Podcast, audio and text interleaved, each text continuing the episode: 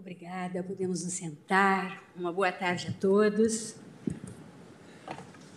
Declaro aberta a 14ª sessão ordinária do plenário do Supremo Tribunal Federal.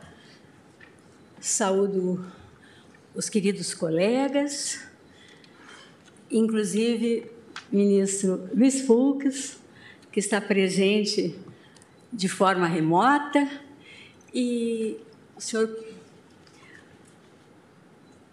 subprocurador-geral da República, na verdade, vice-procurador-geral eleitoral, doutor Gustavo Boni Branco, as senhoras e senhores advogados, senhoras e senhores servidores, e os demais que nos assistem, tanto aqui também de forma presencial, como na forma telepresencial.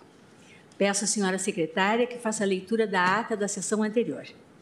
Ata da 14ª Sessão Extraordinária do Plenário do Supremo Tribunal Federal, realizada em 11 de maio de 2023. Presidência da senhora ministra Rosa Weber, presentes à sessão os senhores ministros Gilmar Mendes, Carmen Lúcia, Dias Toffoli, Luiz Fux, Roberto Barroso, Edson Fachin, Alexandre de Moraes, Nunes Marques e André Mendonça. Vice-Procuradora-Geral da República, doutora Lindora Maria Araújo.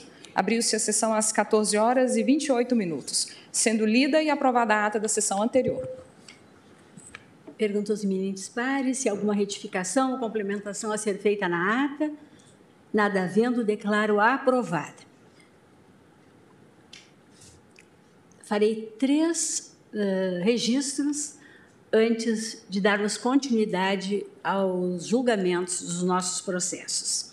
O primeiro deles é apenas, mais uma vez, noticiar que na segunda e na terça-feira, e basicamente ontem, realizamos aqui no Supremo Tribunal Federal o seminário intermédio da Conferência das Jurisdições Constitucionais dos Países de Língua Portuguesa. Né? Contamos com a presidente e juízes conselheiros do Tribunal Constitucional de Angola com o presidente do Tribunal Constitucional de Cabo Verde, com a juíza, com juíza conselheira do Tribunal Constitucional de Portugal, com o presidente do Tribunal de Recurso de Timor-Leste e com ainda o juiz conselheiro do Supremo Tribunal de Justiça da Guiné-Bissau e com a presidente e dois juízes conselheiros do Conselho Constitucional de Moçambique apenas não tivemos a representação por absoluta impossibilidade de São Tomé e Príncipe. Assim, reunidos os países lusófonos, realizamos um seminário intermédio muito produtivo, uh, debatendo uh, a hermenêutica constitucional né, e também, e aí especificamente para esse tema, para esse painel, contamos com o ministro Luiz Edson Fachin, e para o painel da manhã contamos uh, com a, a, jurisdição constitucional, direitos sociais, contamos com a participação do nosso decano, ministro Gilmar Mendes. E na segunda-feira, na recepção, também contei com a presença do ministro vice-presidente, Luiz Roberto Barroso, e ainda ontem com a presença do ministro Alexandre de Moraes e com o ministro do ministro Dias Toffoli. Infelizmente não podemos reunir todos, mas por absoluta dificuldade de agenda dos ministros. É, feito esse registro, o segundo registro que faço, e esse me enche de orgulho, me enche de alegria, diz com o lançamento hoje da nossa segunda inteligência artificial o Supremo Tribunal Federal já con continua contando, já contava com o Vitor, nossa primeira inteligência artificial desenvolvida na gestão da ministra Carmen Lúcia. E hoje passamos a contar com a Vitória, né? irmanada com o Vitor, nele integrada e atuarem de forma conjunta. A, a Vitória, ela, na verdade, ela faz a leitura das peças dos processos, especificamente dos recursos extraordinários e dos nossos acórdãos, e os agrupa, ou seja, faz a triagem. Né? Terá inúmeras aplicações, todas vinculadas à nossa atividade fim. O Supremo conta também com a RAFA, que, na verdade, faz o agrupamento dos processos segundo as, uh, os Objetivos de Desenvolvimento Sustentáveis da Agenda 2030 da ONU, as ODS. Né? Mas é um aplicativo, a RAFA.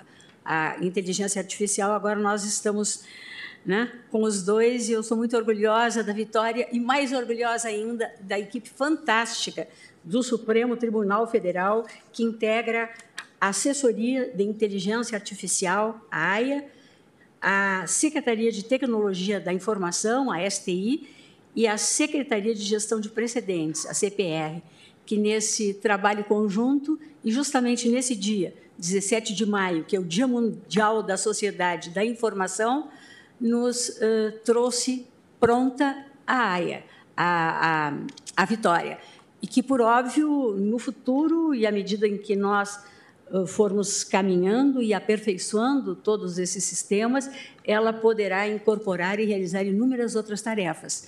Uh, parabenizo, eles estão aqui, todos conosco, sentados, pedir que viessem para que Vossas Excelências né, pudessem com eles contatar e para que eles nos exibam um vídeo muito breve, mas só para dar conhecimento a todos da vitória.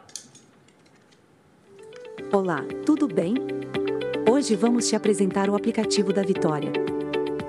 A Vitória foi construída diretamente no STF Digital, o que permite a integração da ferramenta com diversas funcionalidades já construídas na plataforma. Vou mostrar rapidamente o funcionamento. Vamos lá? Vamos entrar no STF Digital. Vá até o navegador e digite digital.stf.jus.br. Digite seu login e senha. Vamos acessar a área da pesquisa de acervo processual. Nela podemos fazer várias pesquisas sobre os processos do Supremo. Essencialmente, a Vitória está configurada para funcionar a partir da pesquisa de processos recursais. Será possível filtrar processos recursais no acervo do STF, no acervo de um gabinete, processos recursais recebidos no último mês e muitas outras possibilidades. Vamos ver um exemplo. Particularmente, vamos selecionar os processos recursais recebidos na última semana. Na pesquisa de acervo processual, vá até o campo Critérios e selecione a entidade classe iremos selecionar os processos das classes ARI, RE e AI. Use o campo de procura textual para te auxiliar na seleção das classes recursais. Agora procure a entidade data de autuação. Selecione o campo de última semana. A lista filtrará os processos recursais recebidos na última semana. Agora clique no botão Vitória Grupos abrirá uma caixa de seleção. Podemos selecionar o grau de similaridade mínimo entre os documentos, que por padrão é 90%, e o número mínimo de processos para que um grupo seja formado, que por padrão é 5. Utilizamos o recurso extraordinário nesse exemplo como documento para fins de agrupamento. Por fim, clique em Agrupar e você verá uma mensagem no canto inferior esquerdo avisando que o processamento foi iniciado. Após a mensagem que a vitória está em execução, podemos ir para a tela de gerenciamento. Veja que a operação está sendo realizada. A tarefa será atualizada de 25 em 25%. O tempo de processamento é proporcional à quantidade de processos selecionados na pesquisa de acervo processual. Ao finalizar a tarefa, a vitória mostrará os grupos formados à esquerda. Podemos explorar cada grupo selecionando o ícone de visão.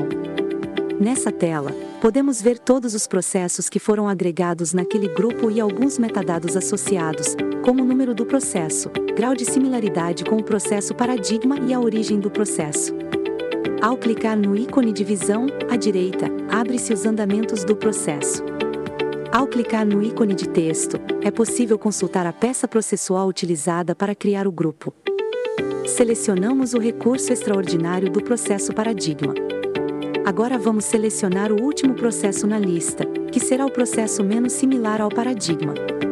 Observe que estruturalmente os processos ainda assim mantêm muita semelhança. Por fim, apresentamos uma nuvem de palavras, a partir do processo paradigma, que permite ter uma ideia do tema daquele grupo. Bem, essa é a vitória.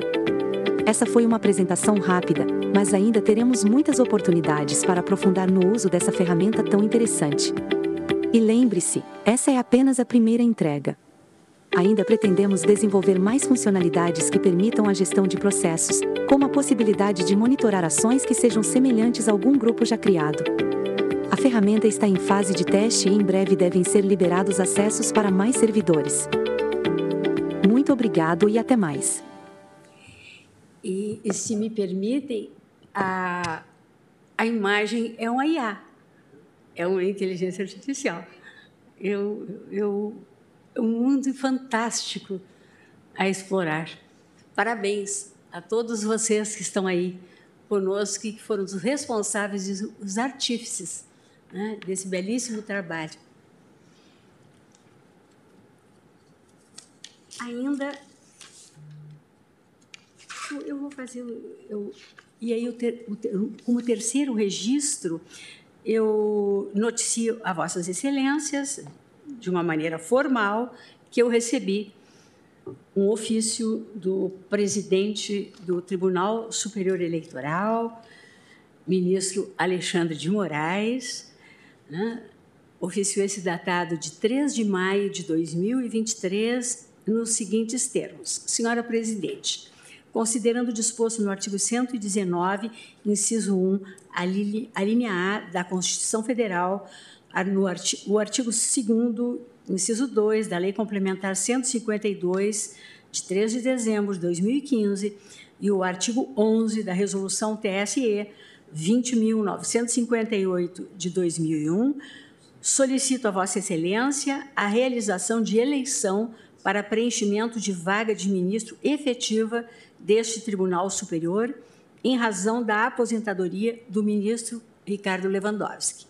Então, nós temos que hoje proceder à eleição do ministro do Supremo Tribunal Federal, que sucederá o ministro Ricardo Lewandowski, ou ocupará a vaga por ele ocupada no Tribunal Superior do Trabalho. Eu peço à senhora secretária que libere. Do trabalho, não, do eleitoral do eleitoral, do Tribunal Superior Eleitoral. Ainda não temos esse poder com relação ao Tribunal Superior do Trabalho. Nós chegaremos lá.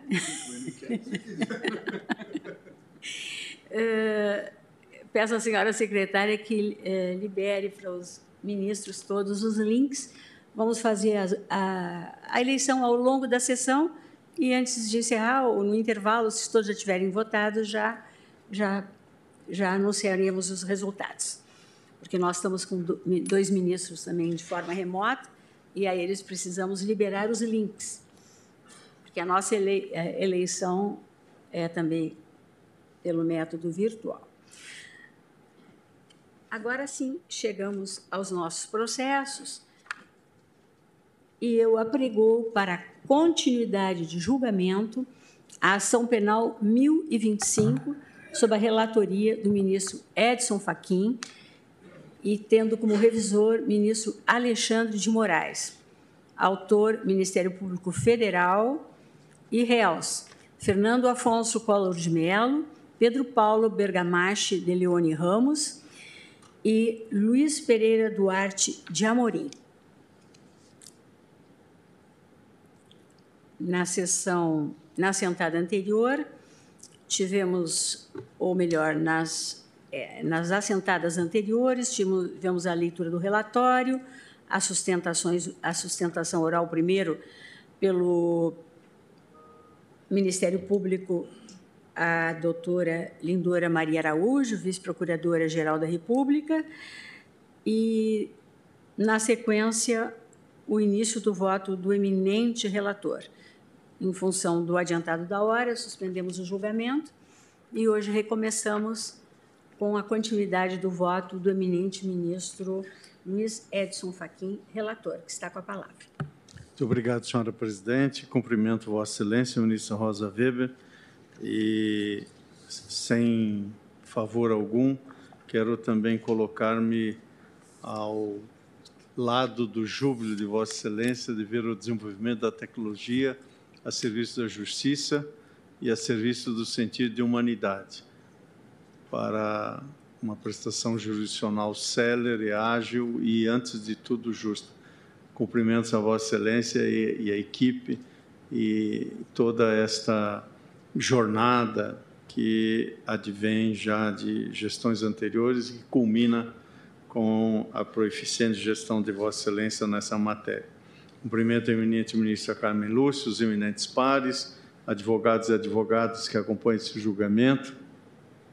Eu já houvera saudado também as sustentações orais, inclusive do Ministério Público Federal, aqui presente hoje o doutor Paulo Gustavo Guné Branco, professor e subprocurador-geral da República, vice-procurador-geral eleitoral, hoje aqui na sessão do Supremo Tribunal Federal e as sustentações que da tribuna aportar. Senhora Presidente, é, nesse ínterim, adveio ao meu gabinete, creio que de Vossas Excelências também, um memorial por meio do qual a Defesa Técnica suscitou, é, como não podia deixar de ser, e de modo escorreito e elegante, como sempre, matérias é, relevantes desse tema, que, nada obstante, repisam os argumentos que estão postos no voto, sendo que, quizás seja bom rememorar, e obviamente não estou ameaçando começar o voto desde o início, é, mas é, é, quizás seja relevante rememorar que nós já enfrentamos no nosso voto e afastamos as cinco preliminares que foram suscitadas. No tocante ao mérito, conforme eu já houvera dito, e faço só essa rememoração, são três blocos, grandes blocos de imputações. O primeiro, que ah, contém a imputação acerca de corrupção passiva, ele mesmo é subdividido em quatro itens, que foram já objeto de análise. O primeiro, alegação de atipicidade em face da natureza jurídica da empresa BR Distribuidora, uma sociedade de economia mista. A alegação é essa que o voto não acolheu. A segunda, a questão atinente ao contrato eh, relativo ao embandeiramento, ou seja, troca de bandeira, imposto de combustível, de revenda de derivados de petróleo.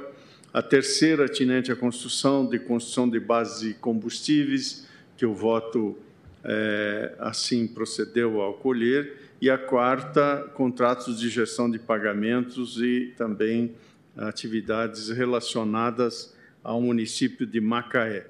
Portanto, esses quatro itens foram é, examinados e no nosso exame nós levamos é, em conta, em primeiro lugar, que, de acordo com precedentes desse Supremo Tribunal Federal, especialmente na ação penal 470 na ação penal 996 e no inquérito 4011, a indicação e sustentação política de agentes em cargos públicos, quer seja em empresas públicas, quer em sociedades de economia mista, é, encontram-se, bem como a, a, fiscalização de suas atividades, encontram-se nas atribuições é, funcionais é, de parlamentares federais. Portanto, a partir desta premissa, o que já afasta uma das alegações feitas pela defesa técnica.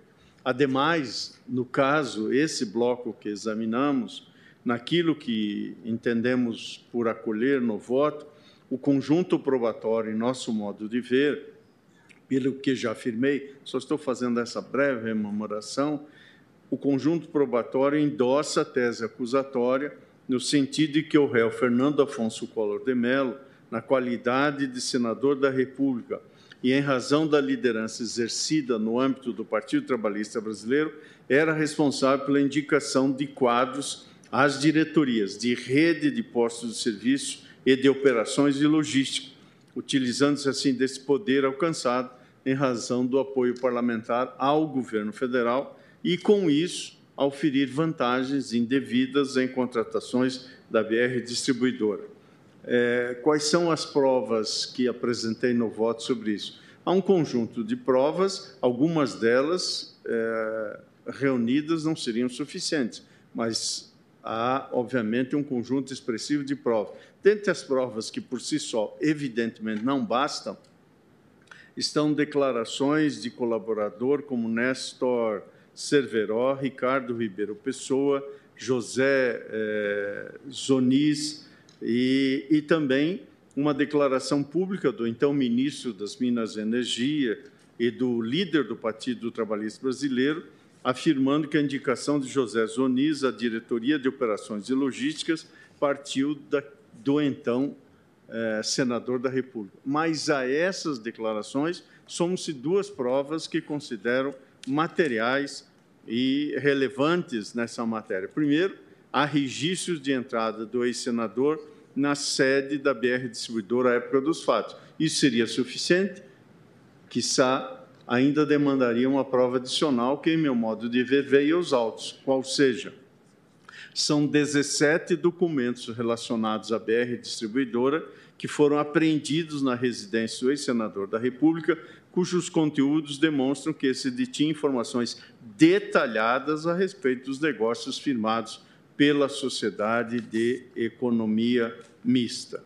No que diz respeito à base, é, à construção da base de combustíveis com a UTC Engenharia, quais são os elementos de prova que o, o voto apresenta? Por igual, várias declarações de colaboradores, alguns eu já mencionei, aqui também se soma Rafael Angulo Lopes, Valmir Pinheiro Santana, Alberto Youssef, todas declarações congruentes entre si. Mas há mais. Ao relatório final do grupo de trabalho de averiguação da própria BR Distribuidora.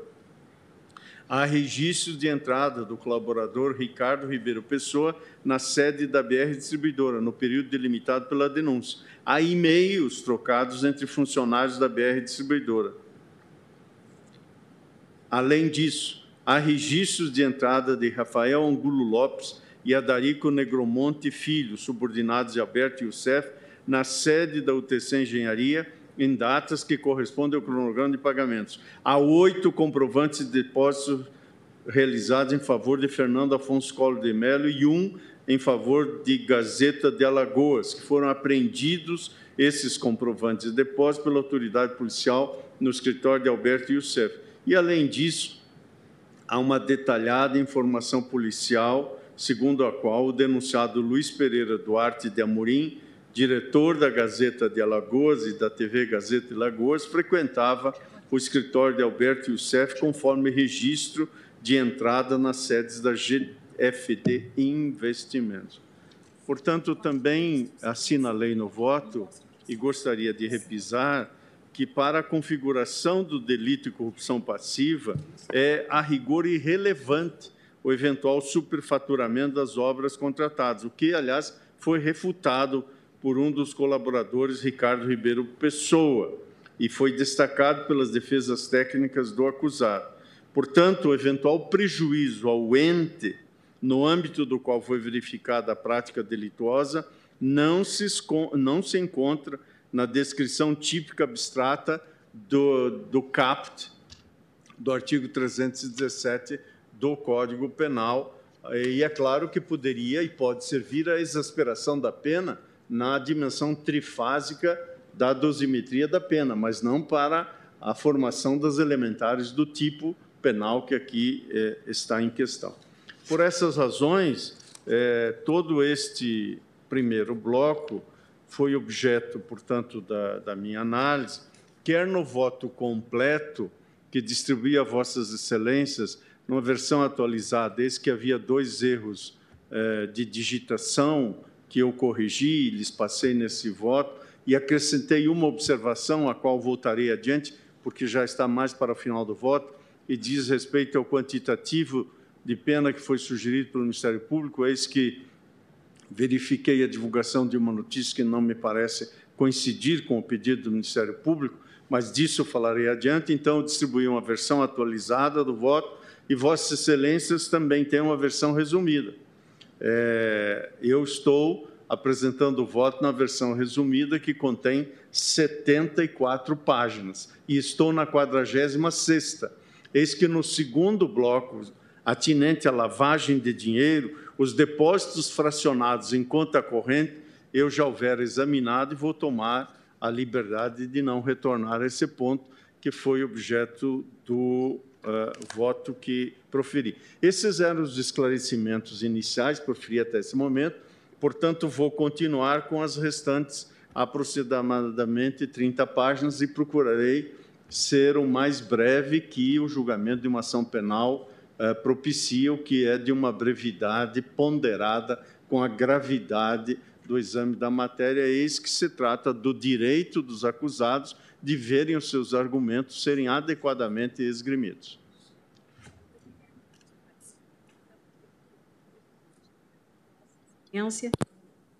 Folhas 46 do voto, item 2.2.2. Perfeitamente. É o segundo item do segundo bloco. O segundo bloco é acerca da lavagem, o terceiro e último, organização criminosa.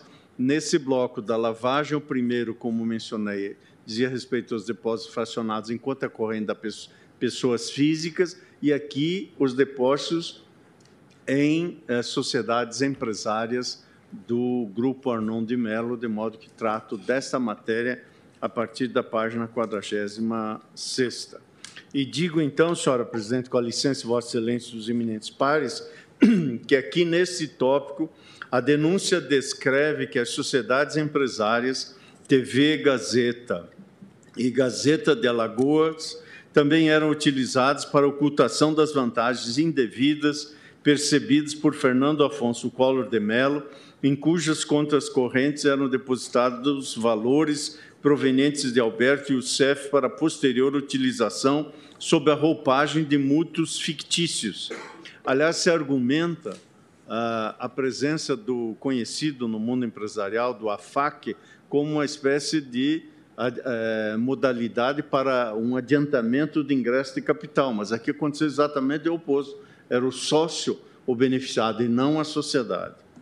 E digo na, na sequência que tal fato é devidamente comprovado a partir da apreensão no escritório de Alberto Youssef do comprovante de depósito em favor da Gazeta de Alagoas, que já mencionei no voto e hoje aqui brevemente rememorei. O que diz o Ministério Público na tese acusatória?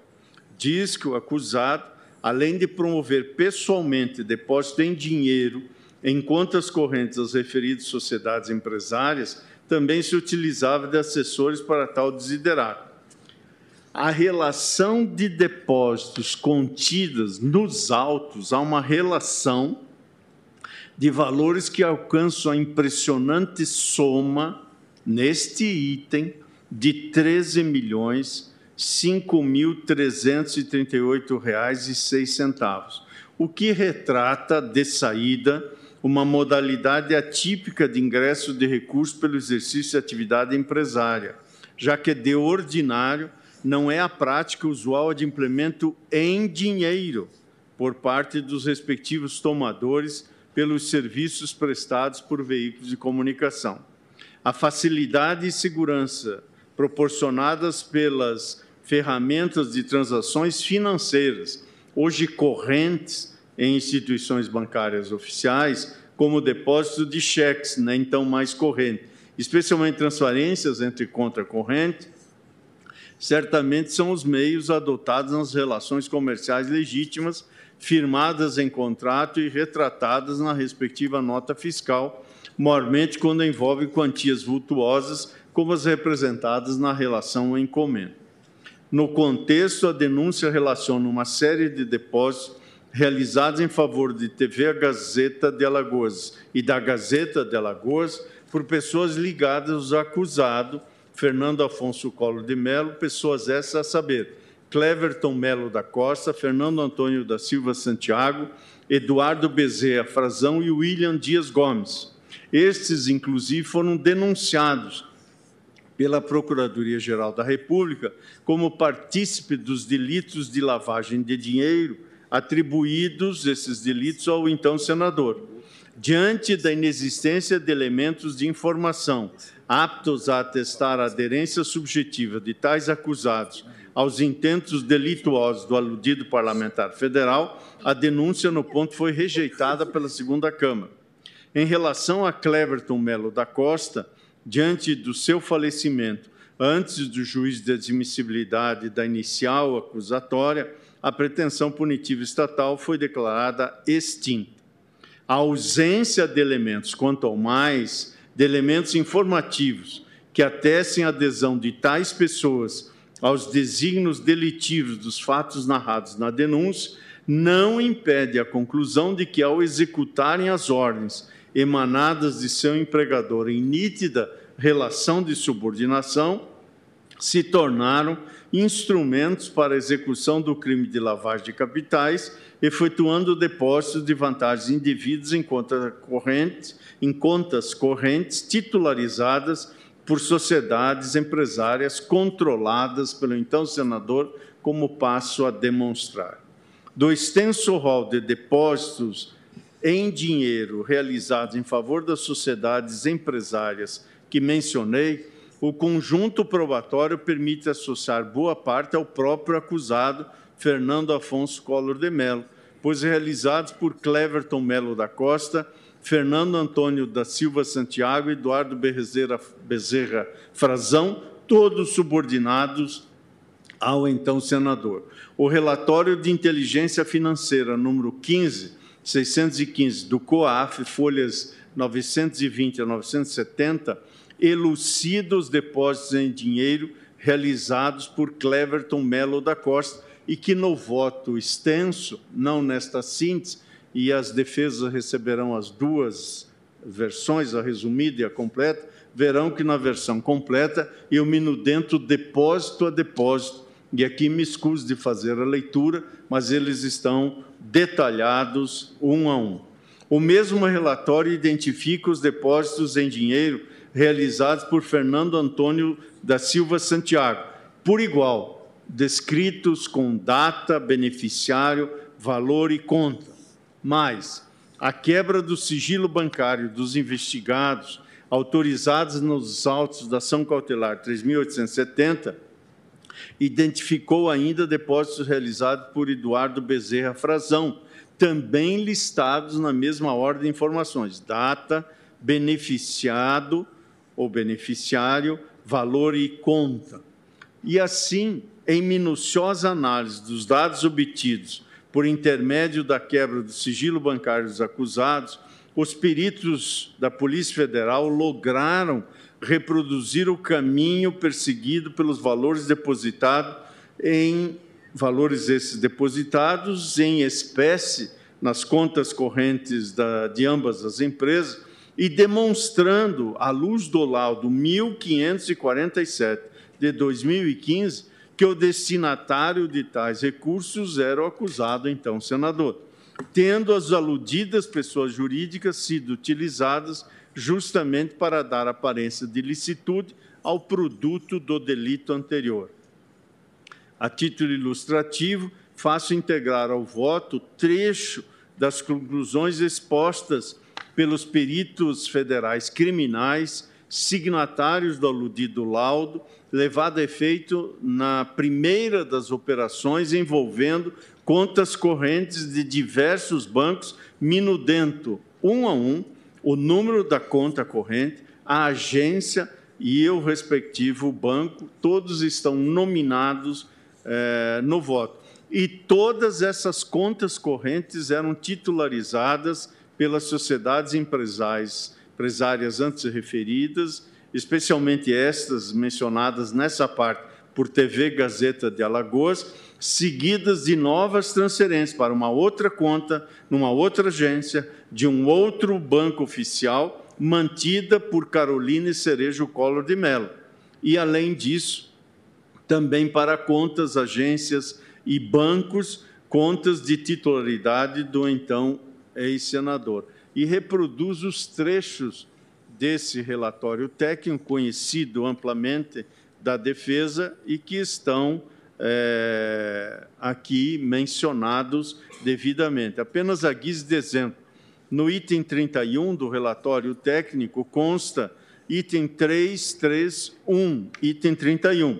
No dia 21 de março de 2018, foram depositados 200 mil reais em espécie numa conta da TV Gazeta.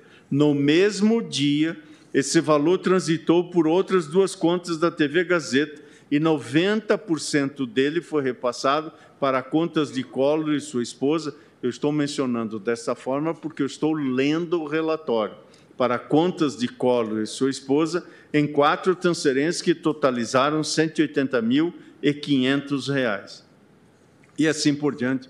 Não vou ler outros trechos porque me parecem autoexplicativos. Ou seja, a prova técnica que compõe o acervo probatório revela que no dia retratado, o depósito em dinheiro realizado em conta corrente mantida pela TV Gazeta tinha como beneficiário o acusado, então senador, em nítida operação destinada a ocultar a origem dos recursos depositados, utilizando-se de forma abusiva da personalidade jurídica da sociedade empresária sobre a qual exercia o controle. E no voto reproduzo a indicação de diversos dias, conforme esta indicação está no laudo pericial da Polícia Federal, em que tais práticas se deram. 4 de maio de 2012, 21 de junho de 2012, 5 de dezembro de 2012, 26 de junho de 2013, 27 de junho de 2013, 30 de julho de 2013, 18 de dezembro de 2013, 21 de janeiro de 2014 e 25 de março de 2014. Ou seja, as declarações do colaborador que embasaram as conclusões dos peritos foram devidamente corroboradas pelas informações prestadas, inclusive no que diz respeito a deslocamentos pela companhia aérea. E isto, este dado também, de fato, acerca dos deslocamentos em datas desses depósitos, foram confirmadas em folhas 4.509 a 4.534 dos autos. Nesse ponto, a defesa técnica do acusado, então senador, com respaldo em lição doutrinária, afirma a absoluta impossibilidade da configuração do crime de lavagem de capitais quando ocorre a mescla de valores de origem lícita e valores de origem ilícita, diante da inviabilidade de se estabelecer um nexo de causalidade entre o resultado do crime antecedente e objeto da lavagem de dinheiro. Com o devido respeito à alegação da arguta defesa técnica, o minucioso trabalho desenvolvido pelos peritos federais criminais teve êxito em reproduzir o caminho perseguido pelos valores de origem ilícita, depositado nas contas correntes das sociedades empresárias controladas pelo referido acusado, demonstrando com a exatidão necessária e suficiente o nexo de causalidade apto a configurar a responsabilidade criminal. Ademais, ainda nesse ponto doutrinário quanto a esta circunstância, eh, também trago à colação a percepção segundo a qual afirmações peremptórias fomentam condutas que, neste tema, parece-me serem repudiadas não só pelo ordenamento jurídico nacional, mas arduamente combatidas pelas nações signatárias das convenções de Viena, de 1978, de Palermo, ano 2000, e de Mérida, 2003, e com isso se visa, é, com esse tipo de mecanismo, criar um vácuo de responsabilização. E, portanto, esse fosso abissal, esta clivagem, não encontra fundamento na legitimidade do âmbito do Estado de Direito Democrático, pautado pelo princípio da legalidade e do devido processo legal, como estão esculpidos expressamente em nossa Constituição. Por isso, entendo que o conjunto probatório é seguro em reproduzir no ponto a narrativa acusatória, no sentido de que os recursos provenientes de vantagens indevidas também eram depositados em conta correntes titularizadas por sociedades sociedades empresárias comandadas pelo então senador proporcionando-lhe a disponibilização de tais valores como se lícitos fossem, pois exatamente a lavagem pressupõe essa ocultação no que diz respeito à origem. A utilização abusiva da personalidade jurídica de sociedades empresárias é vedada pelo ordenamento jurídico, aliás, pelo próprio Código Civil Brasileiro, parágrafo 1 do artigo 50, e já foi considerada essa figura do abuso da personalidade jurídica como meio idôneo, ou seja, apto à prática do delito de lavagem de capitais. Há julgamento que cito na ação penal 1030, apreciada pela segunda turma nesse tribunal. O conjunto probatório demonstra com precisão ainda a aderência subjetiva de Luiz Pereira Duarte Amorim aos propósitos de Fernando Afonso Collor de Mello, sendo prescindível a caracterização do dolo do delito de lavagem de capitais, o exato conhecimento das circunstâncias nas quais foi obtida a vantagem indevida que é objeto da ocultação, sendo suficiente para tal desiderato a consciência da proveniência ilícita dos recursos, o que autoriza a imputação da responsabilidade penal por tais fatos, o que, aliás, é autorizado pelo preceito contido no artigo 29 do Código Penal. No tocante a Pedro Paulo Bergamaschi de Leoni Ramos, nada obstante as provas produzidas tenham bem demonstrado suas funções de representante dos interesses do então senador no âmbito da BR Distribuidora e administração de vantagens indevidas originadas das facilidades proporcionadas pela UTC Engenharia, das quais se beneficiavam, entendo que neste ponto e em relação a ele, não há nos autos elementos que evidenciem a aderência subjetiva mínima suficiente para este tipo aos atos posteriores de lavagem que foram praticados por Fernando Afonso Collor de Mello e Luiz Pereira Duarte Amorim. O que, quanto a este ponto e a Pedro Paulo, impõe-se prolação, em meu modo de ver, de édito absolutório nos termos do artigo 386, inciso 7 do Código de Processo Penal. Com isso, senhora presidente, faço o exame, portanto, desse item 2 do bloco 2, bloco 2 lavagem, esse é o item 2 que é depósito em sociedades empresárias e aqui, portanto, excluído Pedro Paulo Bergamaschi de Leoni Ramos, eu estou acolhendo a imputação. Quanto ao item 2.3, que trata da lavagem de dinheiro por meio da aquisição de bens, ou seja, automóveis, obras de arte, lancha, etc., é, não vou ler esta parte, mas coloco-me à disposição dos colegas, porque aqui estou afastando esta imputação. Do exame que eu fiz, é, entendo que configurar o delito por esta razão corresponderia a um bis em idem, o que, obviamente, na sistemática penal e processual penal é vedado. Por isso, estou afastando a responsabilização quanto a, este, a esta imputação de lavagem de dinheiro por meio da aquisição de automóveis, imóveis, obras de arte, lancha, custeio de despesas pessoais, etc., etc. É, é certo, e anoto isso no voto, que eventual relevância penal de tais fatos somente surgiria se considerados atípicos os atos anteriores de fracionamento de depósito em contas correntes do aludido acusado, ou da utilização de sociedades empresárias para ocultar a origem ilícita dos recursos nela depositados, o que não ocorre, segundo as eh, deduções lógicas, racionais e sistemáticas que faço nesse voto. É certo que tais fatos, embora afetem o bem jurídico tutelado no caput do artigo 1 da Lei 9613 de 98, embora assim se mostre, não são passíveis de nova responsabilização criminal em razão do vedado bis em idem, pois os recursos empregados em tais operações são originários de procedimento de lavagem de capitais que venho de analisar. Portanto, afasto esta imputação. A quarta e última imputação de lavagem é a que é atribuída a Pedro Paulo Bergamaschi de Leoni Ramos.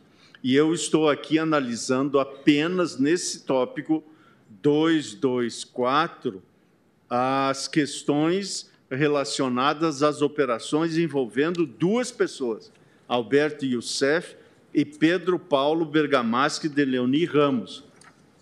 E em relação a estas duas relações, também afasto essa imputação, é, me coloco uh, à disposição, é, caso a compreensão seja diversa, mas aqui não acolho a tese acusatória, porque entendo é, que aqui há uma improcedência do que alega o Ministério Público, eis que o conjunto probatório não permite afirmar com a certeza exigida para embasamento de um juízo condenatório que tais transferências de recursos tenham englobado quantias originárias das vantagens indevidas auferidas na BR distribuidora. Eis que não se tem sequer notícia da interlocução de pessoas que eram ligadas ou subordinadas a Pedro Paulo com a UTC ou com a BR distribuidora. Portanto, estou afastando esta quarta e última imputação no bloco 2, que é lavagem de capitais, que por isso eu encerro.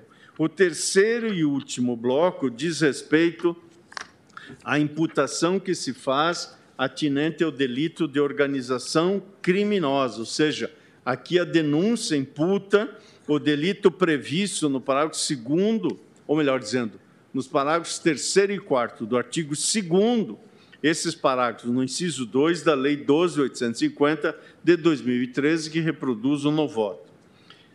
Portanto, eu estou dizendo aqui que, diversamente do que se constatou no final da instrução criminal levada a efeito na ação penal 1019, que foi mencionada da tribuna e eu pessoalmente já analisei as proximidades e dessemelhanças com o exame presente, o conjunto probatório produzido nestes autos é apto a dar suporte à narrativa acusatória exposta na denúncia no sentido de que os acusados de fato integravam um grupo organizado destinado à prática de crimes no âmbito da BR distribuidora, por meio dos quais auferiram vantagem indevida de natureza pecuniária.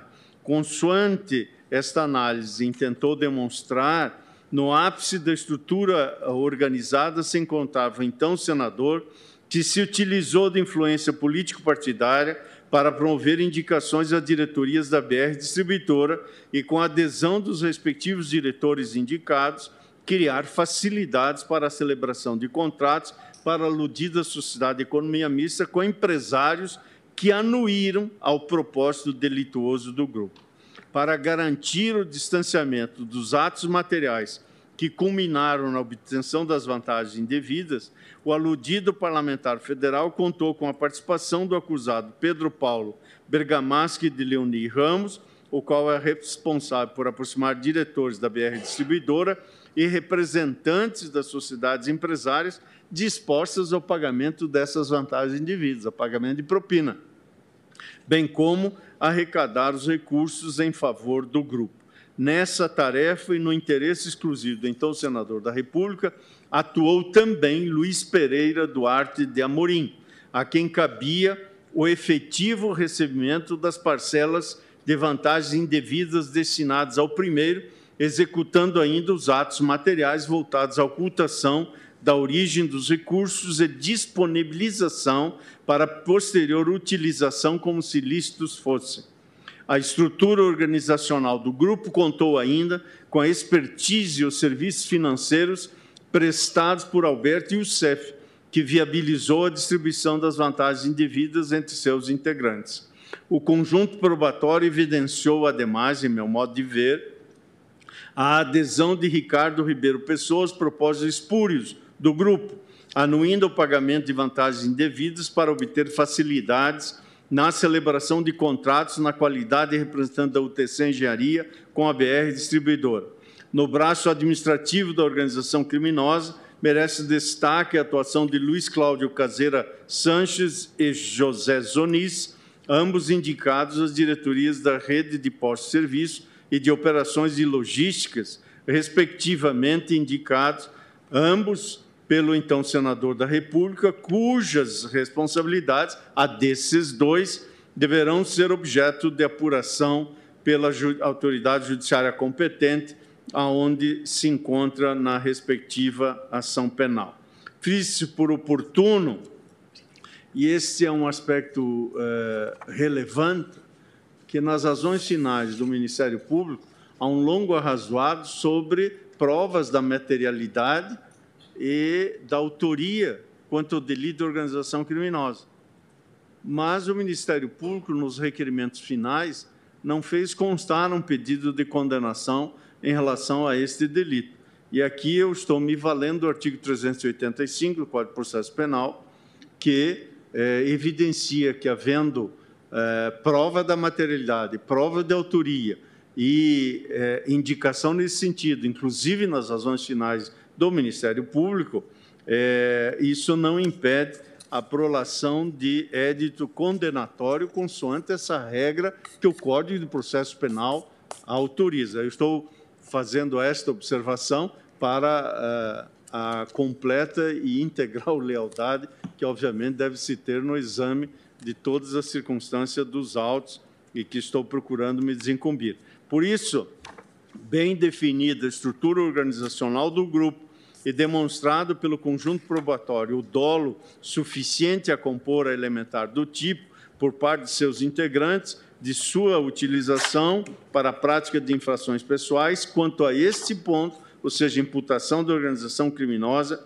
entendo que se faz presente a possibilidade e a necessidade do acolhimento da imputação e prolação de responsabilização com édito condenatório.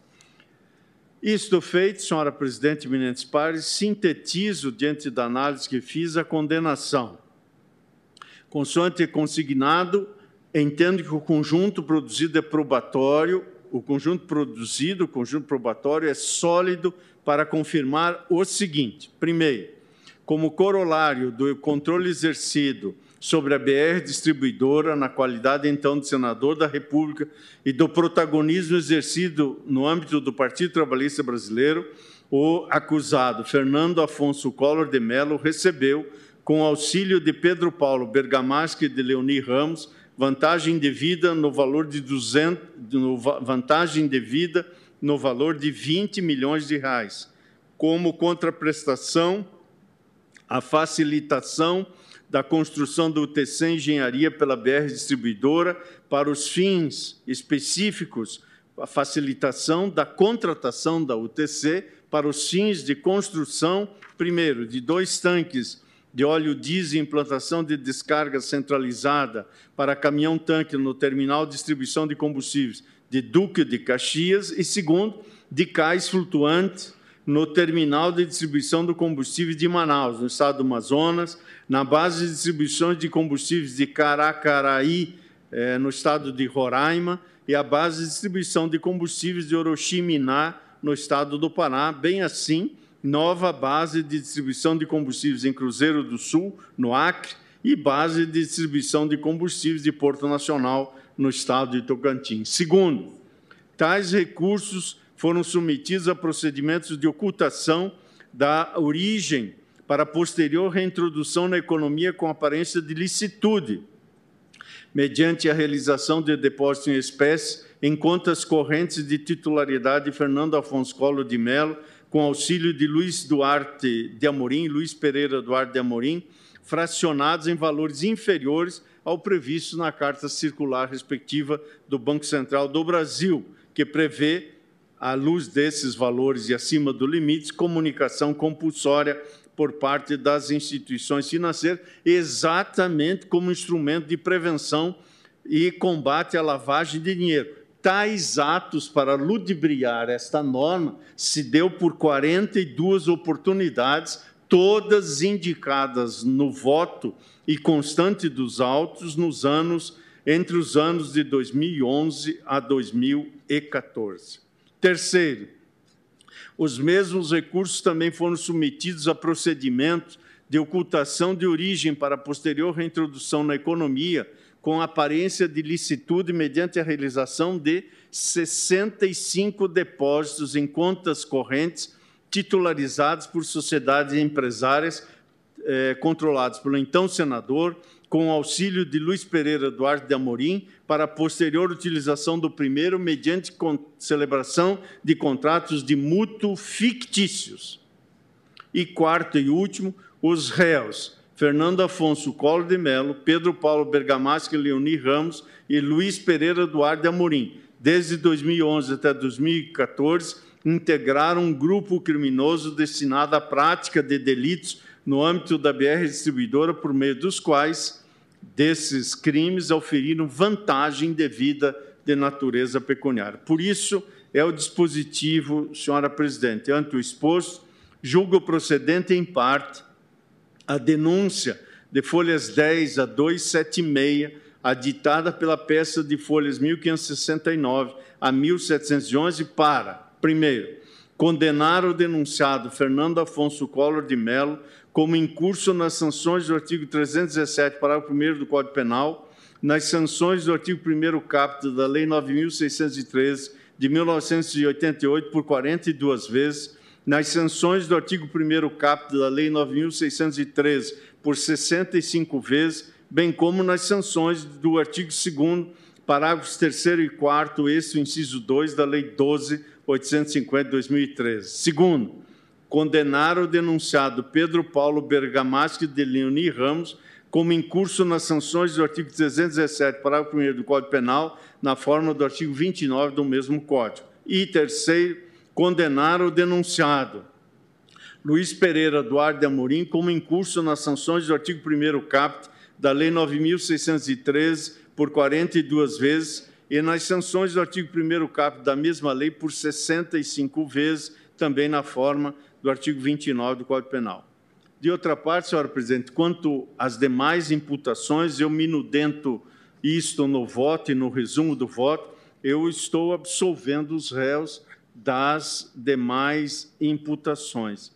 E no que diz respeito, senhora presidente, apenas para uh, sumariar e também facilitar a celeridade dos trabalhos, esta condenação que proponho leva, no âmbito da etapa da individualização das reprimendas, uma rememoração preliminar que me parece relevante acerca do que disse o Ministério Público por ocasião das alegações finais no tocante à dosimetria da pena em caso de procedência dos pedidos formulados na denúncia. E aqui eu estou é, procurando explicitar o que disse o Ministério Público nesse âmbito já da dosimetria da pena. No tocante ao delito de corrupção passiva, por exemplo, para o réu Fernando Afonso Collor de Mello, o Ministério Público sugeriu uma pena de 12 anos e 5 meses e 10 dias de reclusão e 280 dias multa, no valor unitário de cinco salários mínimos na época dos fatos, para cada um, sublinho isso, para cada um dos 30 crimes de corrupção passiva provados na presente ação penal em concurso material de crimes. É o que assentou o Ministério Público. Portanto, se fosse, e eu não estou acolhendo, ou se for acolhido o pedido do Ministério Público numa conta elementar, o pedido ministerial impuria ao réu a pena privativa de liberdade superior a 360 anos, pois o artigo 69 do Código Penal que disciplina o concurso material de crimes prevê a aplicação cumulativa das penas fixadas para cada um deles. Para o mesmo réu, para o mesmo réu, surgiriam ainda penas de 10 anos e 3 meses e 10 dias de reclusão para cada um dos 369 crimes de lavagem de dinheiro provados, segundo o Ministério Público, em concurso material na apresentação penal o que resultaria numa pena privativa de liberdade superior a 3.690 anos.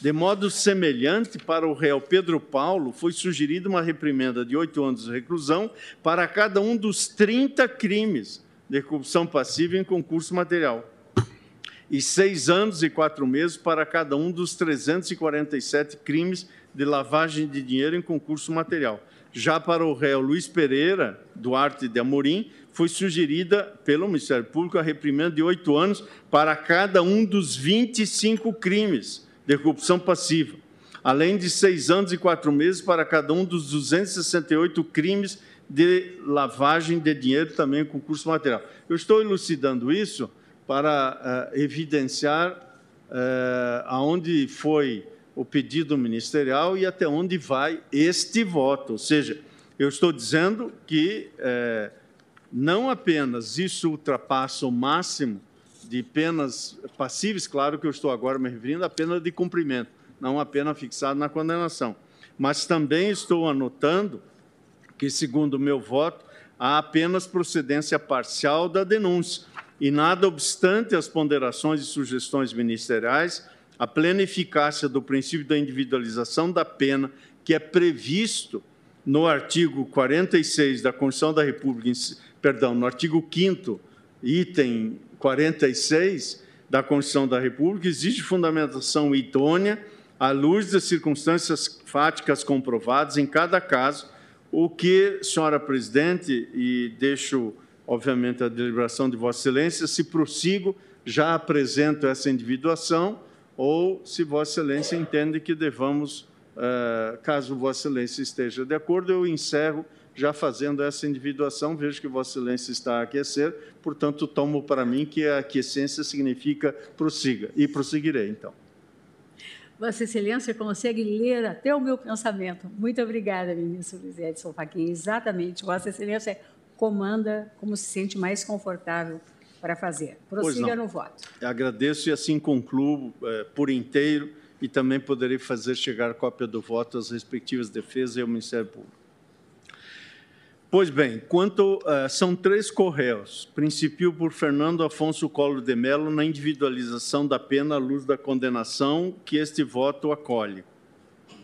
No juízo de individualização da pena à luz do caso concreto, anoto que para a corrupção passiva, a sanção combinada de forma abstrata o crime é de 2 a 12 anos de reclusão e multa, nos termos do artigo 317, caput do Código Penal. Seguindo o sistema trifásico para a dosagem da sanção penal, que advém, aliás, do comando do artigo 68 do Código Penal, na primeira fase do cálculo da pena, reservada a valoração das circunstâncias judiciais estabelecidas no artigo 59 do próprio Código, tenho como desfavoráveis a culpabilidade e as circunstâncias do delito. Sobre a culpabilidade, anoto o seguinte: Entendo que o juízo de reprovação que recai sobre sua conduta, ou seja, a conduta de Fernando Afonso Collor de Mello, é particularmente intenso, na medida que se trata de quem exerceu por muito tempo a representação popular, como prefeito de Maceió, governador do estado de Alagoas, presidente da República, deputado federal e senador da República. Obtida essa representação por meio da confiança depositada pelos eleitores em sua atuação a transgressão da lei por parte de quem usualmente é depositário da confiança popular para o exercício do poder seja juízo de reprovação muito mais intenso do que seria cabível em se tratando de um cidadão que não detém essa representação. Do ponto de vista da reprovabilidade, igualmente merece destaque negativo no que diz respeito à capacidade de compreensão da ilicitude do fato a circunstância de o acusado ser pessoa de longa vida pública, acostumado com as regras jurídicas, as quais, com vantagem em relação às demais cidadãs e cidadãos, tem capacidade acentuada de conhecer e compreender a necessidade de observá-las. Também se mostram negativas as circunstâncias do crime, tendo em vista a vultosa quantia de vantagens indevidas auferidas no exercício do mandato parlamentar que somam 20 milhões de reais, o que revela gravíssima violação ao bem jurídico tutelado pela norma penal em análise, a qual transborda o âmbito de proteção previsto de forma abstrata pelo legislador ordinário e, por tal razão, autoriza a exasperação da pena base. Por isso, como eu mencionei, a, a previsão abstrata de 2 a 12 propõe a fixação da pena base em quatro anos de reclusão e pagamento de 40 dias multas. E, uh, à luz dessa primeira fase da individualização da pena. Na segunda fase, tem-se que o acusado conta atualmente com mais de 70 anos. Deixo de dar os dados específicos, mas estão no voto. Atrair a incidência da circunstância atuante prevista no artigo 61, inciso 1 do Código Penal, compensada pela incidência ao caso da circunstância agravante prevista no inciso 1 do artigo 62 do Código Penal, tendo em vista o protagonismo exercido pelo acusado na organização e direção da atividade dos demais envolvidos nas práticas delitivas, consoante demonstrado pelo conjunto probatório. E na terceira e última fase, estou a me referir aqui ao crime de corrupção passiva. Na terceira etapa, ainda o crime de corrupção passiva, constato a incidência de causa especial de aumento da pena prevista no parágrafo 1 do artigo 317 do Código Penal, diante da comprovada viabilização no exercício da função de então senador da República, da atuação espúria de sociedades empresárias nos contratos celebrados pela BR Distribuidora a partir de influência exercida sobre diretores da aludida Sociedade de Economia Mista. Por tal razão, a pena deve ser acrescida de um terço, resultando a reprimenda quanto ao crime de corrupção em cinco anos, quatro meses de reclusão e pagamento de 53 dias multa. Quanto ao delito de lavagem de dinheiro imputado a Fernando Afonso Collor de Mello, aqui a pena abstrata corresponde a um intervalo de 3 a 10 anos e de reclusão e multa, nos termos, como sabemos, do caput do artigo 1 da Lei 9613 de 98. Nesse delito específico, na primeira fase do desimetria, valoram negativamente os valores da culpabilidade e circunstância do crime, na esteira do que já declinei, entendo que a culpabilidade do acusado é particularmente exacerbada, pois, como já afirmei, a transgressão da lei por parte de quem usualmente é depositário da confiança popular para o exercício do poder enseja juízo de reprovação mais intenso do que a cidadão ou cidadão sem esta representação. As circunstâncias do crime de lavagem também demandam maior reprovação, tendo em vista a utilização de variados artifícios para a lavagem dos recursos obtidos a partir dos delitos de corrupção passiva, consistentes em depósitos fracionados de valores em contas correntes e a utilização de pessoas jurídicas para ocultação da origem ilícita de valores. Não se deve esquecer ainda das circunstâncias concretas originárias das diversas práticas de lavagem de dinheiro pelo Correio Fernando Afonso Colo de Mello, porque se revelaram aptas a viabilizar a ocultação e dissimulação da origem ilícita de considerável quantia auferida da corrupção praticada no âmbito da BR distribuidora. Por isso, entre o mínimo de 13 e o máximo de 10, propõe a fixação da pena base em cinco anos e seis meses de reclusão e pagamento de 45 dias multa.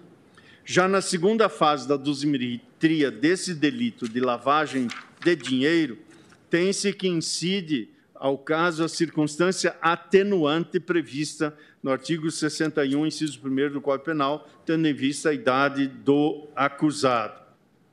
E na terceira etapa, havendo comprovação como há nos autos de que os atos de lavagem de capitais foram praticados por intermédio de organização criminosa, tem-se causa especial de aumento da pena prevista no parágrafo 4 do artigo 1 da Lei 9613 de 98, razão pela qual promovo o acréscimo da fração de um terço sobre a pena, tornando-a definitiva em sete anos e quatro meses de reclusão e pagamento de 60 dias multas. Reconhecido nesse voto condenatório dois modos distintos de lavagem de capitais, os atos verificados em cada um dos blocos devem ser considerados praticados na forma do caput do artigo 71 do Código Penal, já que os atos subsequentes de cada modalidade de lavagem, pelas circunstâncias fáticas, devem ser ouvidos como continuação do primeiro. Ao final, a pena correspondente a cada um dos blocos de lavagem, diante da autonomia das condutas e dos desígnios, devem ser somadas, nos termos do artigo 69 do Código Penal. Assim, considerado o número de atos que tipificam o delito de lavagem de capital em cada um dos blocos, 42 depósitos fracionados em conta, contas correntes próprias e 65 depósitos em contas correntes titularizadas por sociedades empresárias sobre as quais detinha controle, acrescento às reprimendas a fração de dois terços fixando para cada grupo de delitos de lavagem de capitais apenas de 12 anos e dois meses e 20 dias de reclusão e pagamento de 100 dias multa. Em razão do concurso material verificado entre os distintos grupos de atos de lavagem de capitais, torno, neste ponto, a reprimenda definitiva em 24 anos, 5 meses e 10 dias de reclusão e o pagamento de 200 dias multa. Por último, quanto ao delito de organização criminosa imputado a então senador. A sanção abstrata para esse delito compreende o um intervalo de 3 a 8 anos de reclusão e multa, nos termos do caput do artigo 2 da Lei 12.850 de 2013. Na primeira fase do cálculo da pena, compreende exacerbada a culpabilidade do acusado, pois, como antes eh, destaquei, senhora presidente, a filiação a grupo criminoso por parte de quem usualmente é depositário da confiança popular para o exercício do poder, enseja em face desta confiança aurida juízo de reprovação muito mais elevado em face de quem eventualmente não a tenha. Diante da valoração negativa de tal vetor, fixo a pena base em três anos e seis meses de reclusão. O mínimo é de três, máximo de oito. Estou propondo a fixação da pena base em três anos e seis meses de reclusão e pagamento de 15 dias multas. multa.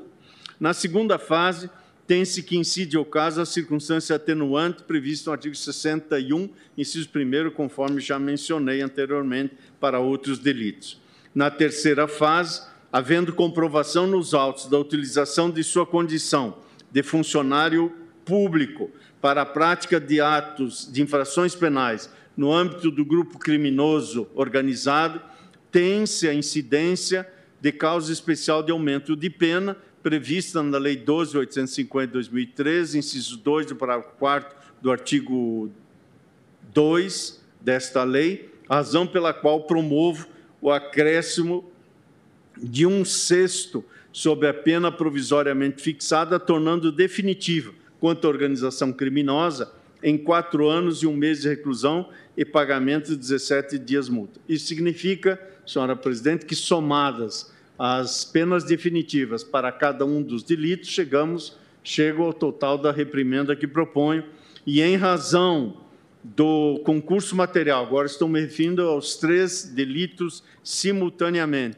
em razão do concurso material, no tocante aos três, às três grandes imputações, corrupção passiva, lavagem de dinheiro e organização criminosa, o total dessa reprimenda soma e proponho que seja imposta a Fernando Afonso Collor de Mello em definitivo, fixando-se em 33 anos, 10 meses e 10 dias de reclusão e o pagamento de 270 dias multa. No tocante ao parágrafo 1 do artigo 49 do Código Penal, considerando a condição pessoal e econômica do réu, ex-senador da República e beneficiário de rendimentos distribuídos pelas empresas que compõem a organização Arnon de Mello, dos quais em interrogatório afirmou oferir 300 mil reais por mês, fixo o valor multa em cinco salários mínimos vigentes à época do último fato, ou seja, 14 de março de 2014, corrigidos monetariamente por ocasião da execução desta decisão. E considerando o quantum da reprimenda imposta e tendo em vista o que preceitua a linha C, parágrafo 2 do artigo 33 do Código Penal, fixo o regime fechado para o início do cumprimento da pena privativa de liberdade, não preenchidos sequer os requisitos objetivos nos artigos 44 e 77, ambos no Código Penal, o réu não tem direito à substituição da pena privativa de liberdade por restritivas de direito, tampouco à suspensão condicional da pena. Tendo em vista, nada obstante, que a reprimenda total fixada e a data dos fatos em julgamento, anoto que não tem incidência o acréscimo que no Brasil se implementou a partir de 2019. Foi sancionada a lei que aumentou a pena máxima de 30 para 40 anos. Isso adveio na Lei 13.964, porque se trata de uma nova lei mais gravosa, e os fatos são anteriores. Por isso, é, há que se observar a vedação que é imposta pelo inciso 40 do artigo 5 da Constituição Federal, de modo que, na execução da pena privativa de liberdade, deve ser observado o prazo máximo de cumprimento de 30 anos previsto na redação dada pelo artigo 75 do Código Penal, que foi dada ao Código Penal pela Lei 7.209 de 1984, que era a lei vigente à época dos fatos. Quanto ao segundo corréu, Pedro Paulo Bergamaschi de Leoni Ramos, primeiro delito a ele imputado, corrupção passiva.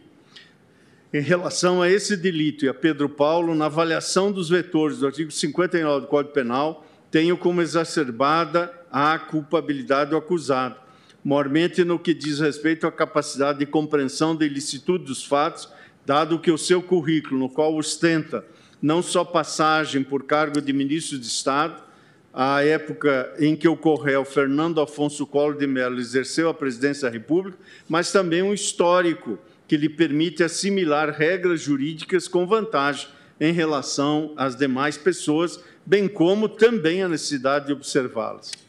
As consequências do delito também revelam acentuada gravidade, já que sua conduta foi apta a viabilizar a obtenção em favor de Fernando Afonso Collor de Mello de 20 milhões de reais, quantia que, pela sua expressividade, autoriza a exasperação da reprimenda básica. Por isso, fixo a pena base quanto à corrupção passiva para Pedro Paulo eh, em três anos de reclusão e pagamento de 20 dias multa. Na segunda fase, não verifico a ocorrência de quaisquer circunstâncias atenuantes ou agravantes. E na terceira etapa, constato a incidência de causa especial de aumento prevista no parágrafo 1 do artigo 317 do Código Penal, diante da comprovada viabilização da atuação espúria de sociedades empresárias nos contratos celebrados no âmbito da BR distribuidora. Portanto, para esse delito, a pena deve ser acrescida a fração de um terço, resultando, quanto a esse delito, a reprimenda de quatro anos de reclusão e pagamento de 26 dias multa.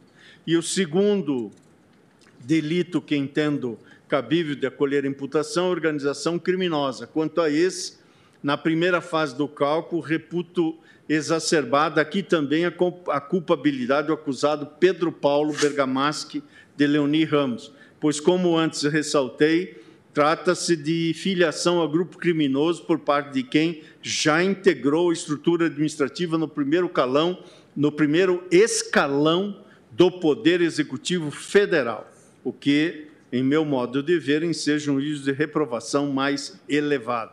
Por isso, fixo a pena base quanto à organização criminosa em três anos e seis meses de reclusão e o pagamento de 15 dias multas.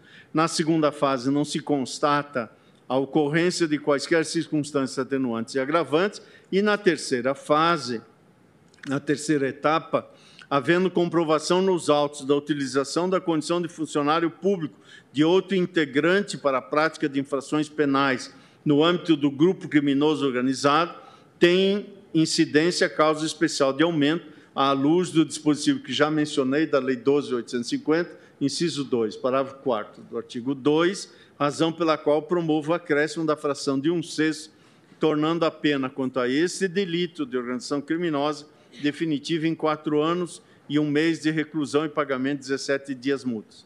Multa. Total da reprimenda para Pedro Paulo, em razão do concurso material dos dois delitos, corrupção passiva e organização criminosa, o total da reprimenda imposta a Pedro Paulo Bergamaschi de Leoni Ramos, estabelecido em oito anos e um mês de reclusão e pagamento de 43 dias multa. Considerando a condição pessoal e econômica do réu, que afirmou em interrogatório oferir uma renda mensal de 85 mil reais, fixa o valor de multa em cinco salários mínimos vigentes à época do último fato, também 14 de março de 2014. Considerando o quanto da reprimenda imposta, fixa o regime inicial fechado para cumprimento da pena privativa de liberdade, e entendo não preenchidos os requisitos objetivos nos artigos 44 e 77 do Código Penal e também entendo não ter o Correio Pedro Paulo direito à substituição da pena privativa de liberdade por restritiva de direitos, tampouco a suspensão condicional da pena. Por derradeiro, quanto a Luiz Pereira Duarte de Amorim, no tocante à lavagem de dinheiro, na primeira fase da dosimetria, fixo a pena base em relação a esse corréu no mínimo legal, ou seja, três anos de reclusão e pagamento de dez dias multa. Eis que o comportamento deste não desborda do juízo de reprovação já utilizado pelo legislador ao estabelecer o patamar abstrato para o delito, portanto, sem exacerbação para a fixação da pena base. Na segunda fase, tem incidência atenuante prevista no inciso 3 do artigo 65, sua linha C do Código Penal, eis que se trata de cumprimento de ordem de seu superior hierárquico, cuja possibilidade de resistência, nada obstante, caracteriza culpabilidade suficiente para autorizar a responsabilização criminal. Por isso, fixo e fixada está, como propõe a pena base, no mínimo legal e não havendo, então, espaço para decréscimo, o que, aliás, é orientação desse plenário, como se vê no recurso ordinário 597-270, em sede de questão de ordem. Na terceira etapa, havendo comprovação nos autos de que os atos de lavagem de capitais foram praticados por intermédio de organização criminosa, tem-se causa especial de aumento de pena prevista no parágrafo 4 do artigo 1 da Lei 9.613, razão pela qual promovo o acréscimo da fração de um terço sobre a pena provisoriamente fixada, tornando-a definitiva para este delito, lavagem de dinheiro, em quatro anos de reclusão e pagamento de 13 dias multas. Multa. Por igual, reconheço aqui eh, dois modos distintos de lavagem de capitais, à luz dos argumentos que já expendi, e cada um dos blocos tem um determinado número de atos. O primeiro são 42 depósitos fracionados em contas correntes, titularizados por Fernando Afonso Coll de Mello, e o segundo, 65 depósitos em contas correntes titularizados por sociedades empresárias, às quais já me referi. Acresço, portanto, as reprimendas a esse delito a fração de dois terços, fixando para cada grupo de delitos de lavagem a pena de seis anos, oito meses de reclusão e o pagamento de 21 dias multa. E em razão do concurso material entre os dois distintos grupos de atos de lavagem de capital, torna a reprimenda definitiva para este delito em 13 anos e quatro meses de reclusão e pagamento de 42 dias multa. Ainda quanto a Luiz Pereira Duarte de Amorim, no tocante à organização criminosa, fixo a pena base no mínimo legal de três anos de reclusão e pagamento de dez dias multa. Na fase da dosimetria segunda, constato atenuante prevista no inciso terceiro, a linha C do artigo 65 do Código Penal, que diz respeito ao cumprimento de ordem de uh, hierárquico, portanto, superior. Mas esse decréscimo não se aplica, porque, de qualquer sorte, estou fixando a pena já base no seu mínimo legal.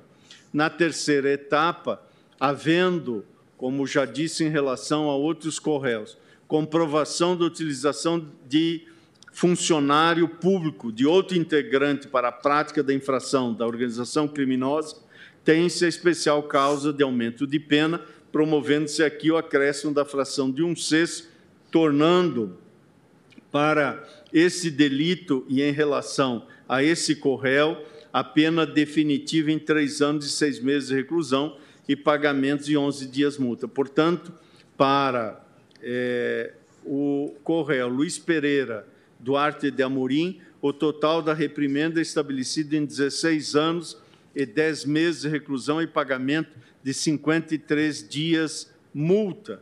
E considerando que, por ocasião do interrogatório, afirmou, para fins do parágrafo 1 do artigo 49 do Código Penal, ao ferir renda mensal de 35 mil reais, fixo o valor de multa em cinco salários mínimos vigentes à época do último do fato, 14 de março de 2014, corrigidos monetariamente por ocasião da execução desta decisão, eh, imposição que se coloca igualmente para todas essas determinações e também fixo, consoante proponho, o regime inicial fechado para o cumprimento da pena, não havendo requisitos objetivos preenchidos, quer para a substituição da pena privativa por restritiva, tampouco a suspensão condicional da pena.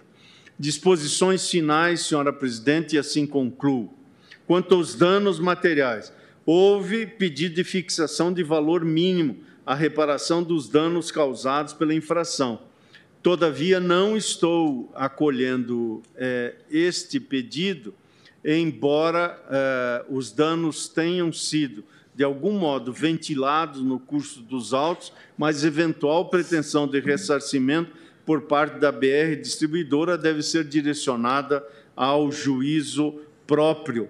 Eis que aqui não há elementos suficientes no âmbito de uma ação penal a atestar é, esse prejuízo e, eventualmente, quantificá-lo. Portanto, não acolho o pedido de danos materiais. Quanto a danos morais coletivos, eu estou propondo, senhora presidente, a esse colegiado, a fixação eu reconheço, nada obstante, que é uma matéria controversa, reconheço ainda mais que, no âmbito da segunda turma, da qual faço parte, é, sou vencido e já tenho adotado a compreensão majoritária no sentido negativo, e esse plenário certamente é, emitirá é, o exame dessa matéria. Como se trata de apreciação pelo pleno do tribunal, estou propondo a fixação, mas o pleno, certamente, por sua maioria, eh, fixará o melhor caminho a ser seguido quando há, no meu modo de ver, como de fato há,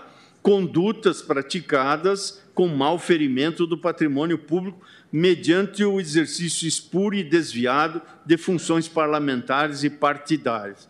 No âmbito da responsabilidade civil, além do dano material, que se consubstancia na diminuição do patrimônio da vítima verificado com a ocorrência do ilícito, ordenamento jurídico tutela igualmente o dano moral, seja na esfera individual, seja na forma coletiva, e há fundamento para isso, e cito não só o artigo 5 inciso 10 da Constituição Federal, como também dispositivos do Código Civil e, de forma destacada, o inciso 8 do artigo 1 da Lei 7347 de 1985, que trata dos danos morais ao patrimônio público e social.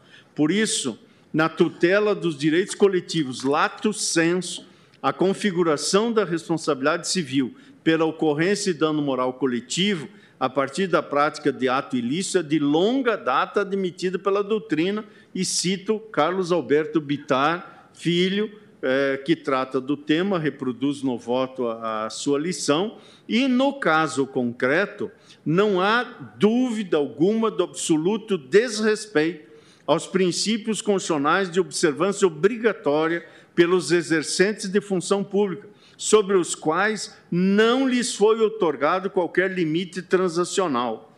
A situação se agrava quando o distanciamento do interesse público é verificado na conduta e estimulado por um legítimo representante do povo, que desvia suas atividades para articulação de negociações espúrias voltadas para a manutenção de um instrumento apto a lhe garantir, de forma indevida, recursos pertencentes à sociedade brasileira. Atinge-se diretamente os valores previstos constitucionalmente como essenciais para a construção de uma sociedade livre, justa e solidária, bem como é ofendida a legítima expectativa de seus representados de que o mandato que lhe foi otorgado fosse exercido em conformidade com os princípios constitucionais que regem a administração pública. Tais circunstâncias são aptas a demonstrar, em meu modo de ver, o necessário nexo causal entre a conduta praticada pelos acusados e o dano moral coletivo ocasionado à sociedade brasileira, razão pela qual reputo configurados os pressupostos da responsabilidade civil que lhes obriga ao dever de indenizar nos termos do artigo 927 do Código Civil. Diante da ofensa a direitos difusos, ou seja, pertencentes a titulares indeterminados, os, os danos morais coletivos, no caso em análise, têm função eminentemente punitiva, razão pela qual sua quantificação deve ser guiada primordialmente pelo seu caráter pedagógico, que acolhe tanto a prevenção individual quanto a prevenção geral.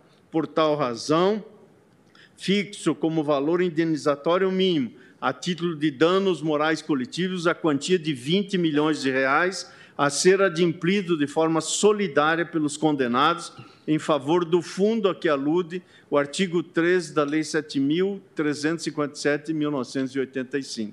A referida soma deverá ser corrigida monetariamente a contar do dia da proclamação do resultado do julgamento do colegiado, incidindo juros de mora legais a partir do transjulgado desse acordo. Quanto ao pedido de perda de bens, acolho o pedido com base no inciso 1 do artigo 7 da Lei 9.613, decreto a perda em favor da União dos bens, direitos e valores objeto das lavagens em relação às quais os réus foram condenados, ressalvado o direito do lesado, o terceiro de boa-fé. Quanto à interdição para exercício de cargo ou função pública, com fundamento no inciso 2 do artigo 7 da mesma lei, decreto a interdição dos acusados Fernando Afonso Collor de Mello e Luiz Pereira Duarte Amorim, é o que propõe no voto, a interdição para o exercício de cargo, função pública de qualquer natureza de diretor, de membro de conselho de administração ou de gerência das pessoas jurídicas referidas no artigo 9 da mesma lei pelo dobro do tempo da pena privativa de liberdade aplicada. Quanto à perda do mandato parlamentar, tendo em vista a perda eh, que houve em face das últimas eleições, aqui há prejuízo do objeto, eu estou declarando o prejuízo desse pedido. E, finalmente, disposições finais, nos termos do artigo 804 do Código de Processo Penal, condenam os réus ao pagamento das custas processuais e, tão logo esgotada a análise das insurgências cognoscíveis interpostas contra a decisão colegiada, espeça-se a guia de execução das reprimendas impostas. Após o trânsito em julgado da decisão colegiada, oficia o Tribunal Superior Eleitoral nos termos do inciso 3 do artigo 15 da Constituição Federal e é como voto, senhora presidente. Agradeço a Vossa Excelência, ministro Luiz Edson Fachin. Depois do intervalo, colherei o voto do eminente revisor e depois, na sequência, dos demais ministros. Eu peço aos, aos colegas que ainda não votaram, há três ministros que ainda não votaram, que, por favor, lembrem-se de votar e só por essa razão não vou ainda proclamar o resultado. Está suspensa a sessão. Presidente, ah, desculpe, a, a votação é por um link que veio Sim. da secretária? Sim, é pelo link abre-se o link e aí aparece aparecem os nomes votáveis. Eu não recebi link, presidente. Estou pedindo à secretária que nos remeta não, pela não via da comunicação. É, é que uh, a senhora secretária me, me informa que enviou para o gabinete de Vossa Excelência e talvez não tenha sido redirecionado. Eu recebi o, o voto meu... é personalíssimo, presidente. Não, não, é só prefeito de encaminhamento, que eu imagino que. Eu vou providenciar. não tenha. Presidente, em defesa do ministro Fux, eu vou pedir, perguntar se quer que chame uma criança. Não, isso só se, chegar, só se chegar o link. Sem link, por telepatia, só a Rita Link. É como eu recebi. Ministério pela solidariedade. Já votei. Mas uh, não foi só Vossa Excelência. Faltam três votos, segundo me nós não temos como identificar os votos faltantes, sabemos apenas que há três ministros que ainda não votaram. Queria pedir a estimadíssima secretária para mandar no meu pessoal, por gentileza. Então está suspensa a sessão.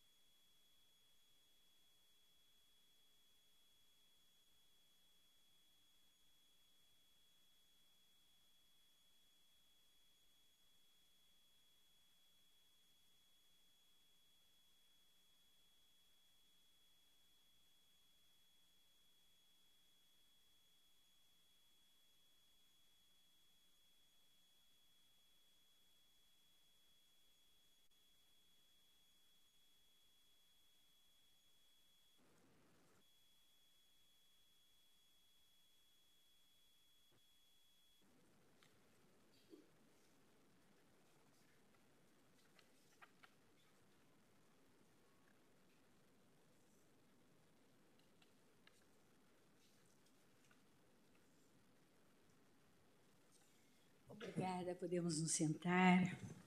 Declaro reaberta a sessão. E antes de dar continuidade ao julgamento da ação penal 1025, eu vou proclamar o resultado da eleição que hoje fizemos para, para ministro efetivo do Tribunal Superior Eleitoral. É, dez, dez votantes, concluída a votação com, vo, com nove votos para o ministro Nunes Marques e um voto para o ministro André Mendonça, seguindo a nossa tradição, o ministro não votar nele próprio, né? ministro Nunes Marques. Por isso é que não, não há uma, uma unanimidade aqui dos dez votantes. Nove votos para o ministro Nunes Marques, né? a quem eu cumprimento, e que passará a ocupar uma das cadeiras né? de ministro do Supremo Tribunal Federal no Tribunal Superior Eleitoral. Presidente. Juntamente com o ministro Alexandre de Moraes e a nossa querida ministra Carmen Desse. Pois não, ministro Alexandre. Presidente, eu, eu quero, em nome do Tribunal Superior Eleitoral, em meu nome, da ministra Carmen dos demais ministros do Supremo do Tribunal Superior Eleitoral, parabenizar o ministro Nunes Marques pela eleição e agora é, pela é, pro, é, já agora na sequência a posse ministro Nunes Marques com certeza vai contribuir muito, é, como já vem contribuindo como ministro substituto, e em especial pela sua experiência já de quatro anos no Tribunal Regional Eleitoral é, do Piauí. Então, seja bem-vindo agora como membro efetivo do Tribunal Superior Eleitoral. Muito obrigado, senhora presidente. É, muito rapidamente, queria saudar todos os ministros, o Ministério Público e todos os presentes, da pessoa de Vossa Excelência, e agradecer a todos os meus pares a, a confiança em mim depositada, externar a minha felicidade de ter sido sufragado pelos meus pares para integrar a condição de ministro titular da mais alta corte eleitoral do país, é, retomando uma, uma, uma, passagem que tive ainda em idos de 2008 no TRE do Piauí. Né? E o Supremo, mais uma vez, demonstrando a, a fortaleza da sua tradição e da sua unidade, da sua harmonia, né? e composto que é, como quase todos os colegiados no Brasil, de pessoas com formações de vidas diferentes, acadêmicas, profissionais, e demonstrando que a riqueza do nosso colegiado é heterogenismo. Né? E dizer da minha é, felicidade de poder contribuir com a justiça eleitoral brasileira e tenho visto nos últimos é, nas últimas sessões, o, o, o, o, belo caminho que tem trilhado a justiça eleitoral no sentido de criar balizas sólidas, dando segurança jurídica à sociedade brasileira e àqueles que se propõem a ocupar cargos eletivos. Muito obrigado a todos. Eu tenho certeza, ministro Luiz Barques, que vai desempenhar um belíssimo trabalho lá também. E eu, pessoalmente, guardo uma lembrança muito positiva né, da minha passagem na Justiça Eleitoral, no Tribunal Superior Eleitoral. Eu não canso de me de dizer que o Tribunal da Democracia. Né, e hoje, tão bem presidido pelo nosso querido ministro Alexandre de Moraes. Apregou para continuidade de julgamento a ação penal 1025 e passo a colher o voto do ministro revisor Alexandre de Moraes. Obrigado, presidente. Cumprimento novamente Vossa Excelência, ministra Rosa Weber, ministra Carmen, ministros. Cumprimento o nosso vice-procurador-geral eleitoral, hoje representando o Ministério Público, a Procuradoria-Geral da República, aqui, o professor Paulo Gone Branco. Presidente, eu, eu vou me abster de citar o relatório, uma vez que o eminente ministro Edson Fachin, o relator, eh, já detalhou eh, bem é, to, todo o procedimento e vou passar diretamente a análise individual das condutas narradas né, na denúncia. Eu também, presidente, tenho um voto um pouquinho longo, mas fiz um resumo e daí o resumo do resumo. Então, é, obviamente, sem, sem deixar de detalhar é, as condutas que me parecem importantes, mas também para não me tornar muito repetitivo em relação ao eminente relator. É, lembrando, aqui para desencadear o raciocínio, que a segunda turma é, do Supremo Tribunal Federal recebeu a denúncia em relações em relação aos réus Fernando Afonso Collor de Mello, Pedro Paulo Bergamassi, de Leone Ramos e Luiz Pereira Duarte de Amorim, é, por três, três tipos penais: corrupção passiva, lavagem de dinheiro por intermédio de organização criminosa e integrar, né, constituir e integrar é, a organização criminosa. Análise, análise de forma individualizada me parece, como fez o eminente ministro relator, é necessária porque cada integrante, é, na, na imputação da Procuradoria-Geral da República, é, cada integrante teria tido uma atuação distinta dentro desse é, suposto e narrado esquema é, criminoso. Eu inicio, presidente, com a corrupção passiva prevista no artigo 317 do Código Penal. A ideia de, das elementares do tipo é solicitar ou receber para si ou para outrem, direta ou indiretamente, aqui no caso também há essa imputação, então, direta ou indiretamente, ainda que fora da função ou antes de assumi-la, mas em razão dela, vantagem indevida, ou aceitar promessa de tal vantagem. Em relação ao réu Fernando Collor de Mello, os crimes de corrupção passiva foram imputados é, num período de 2010 a 2014 e teriam, segundo a Procuradoria-Geral da República, é, teriam contado com a participação de inúmeros agentes que foram indicados, é, segundo a acusação, e aqui o liame importante é, que faz a acusação em relação ao réu Fernando Collor de Mello, é, com a participação de inúmeros agentes que foram indicados ou tiveram, para obter os seus cargos, tiveram apoio político do parlamentar réu, então parlamentar, ora réu, Fernando Collor de Mello. Dentre esses inúmeros agentes é, que participaram, segundo a acusação, dos crimes de corrupção passiva, junto com o réu Fernando Collor de Mello, estariam os dois denunciados, Pedro Paulo Bergamassi de Leoni Ramos, Leoni Ramos e Luiz Pereira Duarte eh, de Amorim.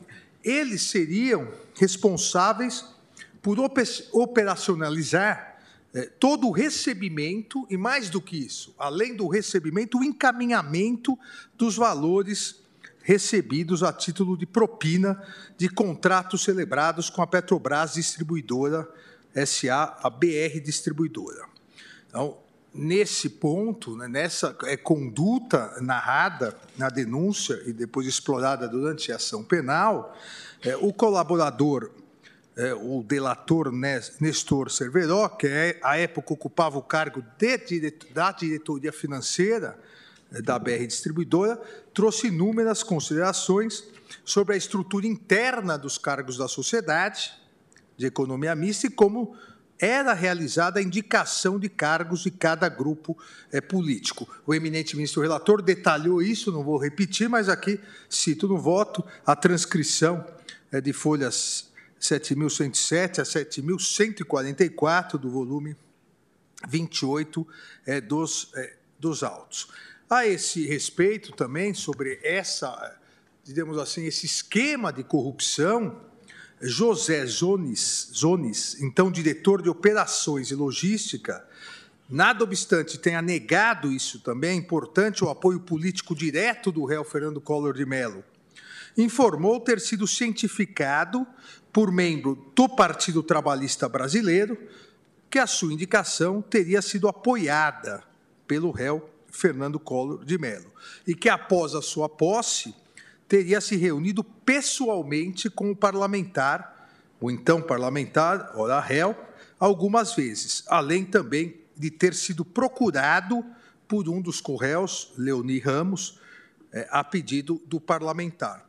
Então, também há essa a esse depoimento é, de que é, houve ou teria essa relação desse diretor de operações e logística, José Zones, com o réu Fernando Collor de Mello. Eu também transcrevo aqui, é, transcrevo o trecho onde ele narra, é, com as suas próprias palavras, o que agora é, resumir.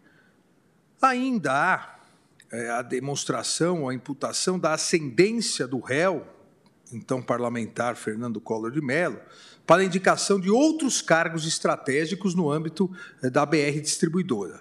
E isso teria sido veiculado nos diversos meios jornalísticos da época, dos quais se destaca matérias publicadas por, pelo jornal O Globo, com o título exatamente relacionado a esse diretor de operações e logísticas que prestou depoimento, com o título da matéria, entre aspas, José Zonis, diretor da BR, foi indicado por Collor, noticiando que a referida indicação teria sido aprovada pelo então ministro de Minas e Energia, Edson Lobão, e por outro então senador da República, Jim Argelo, à época líder do Partido Trabalhista Brasileiro. Também transcrevo aqui a matéria.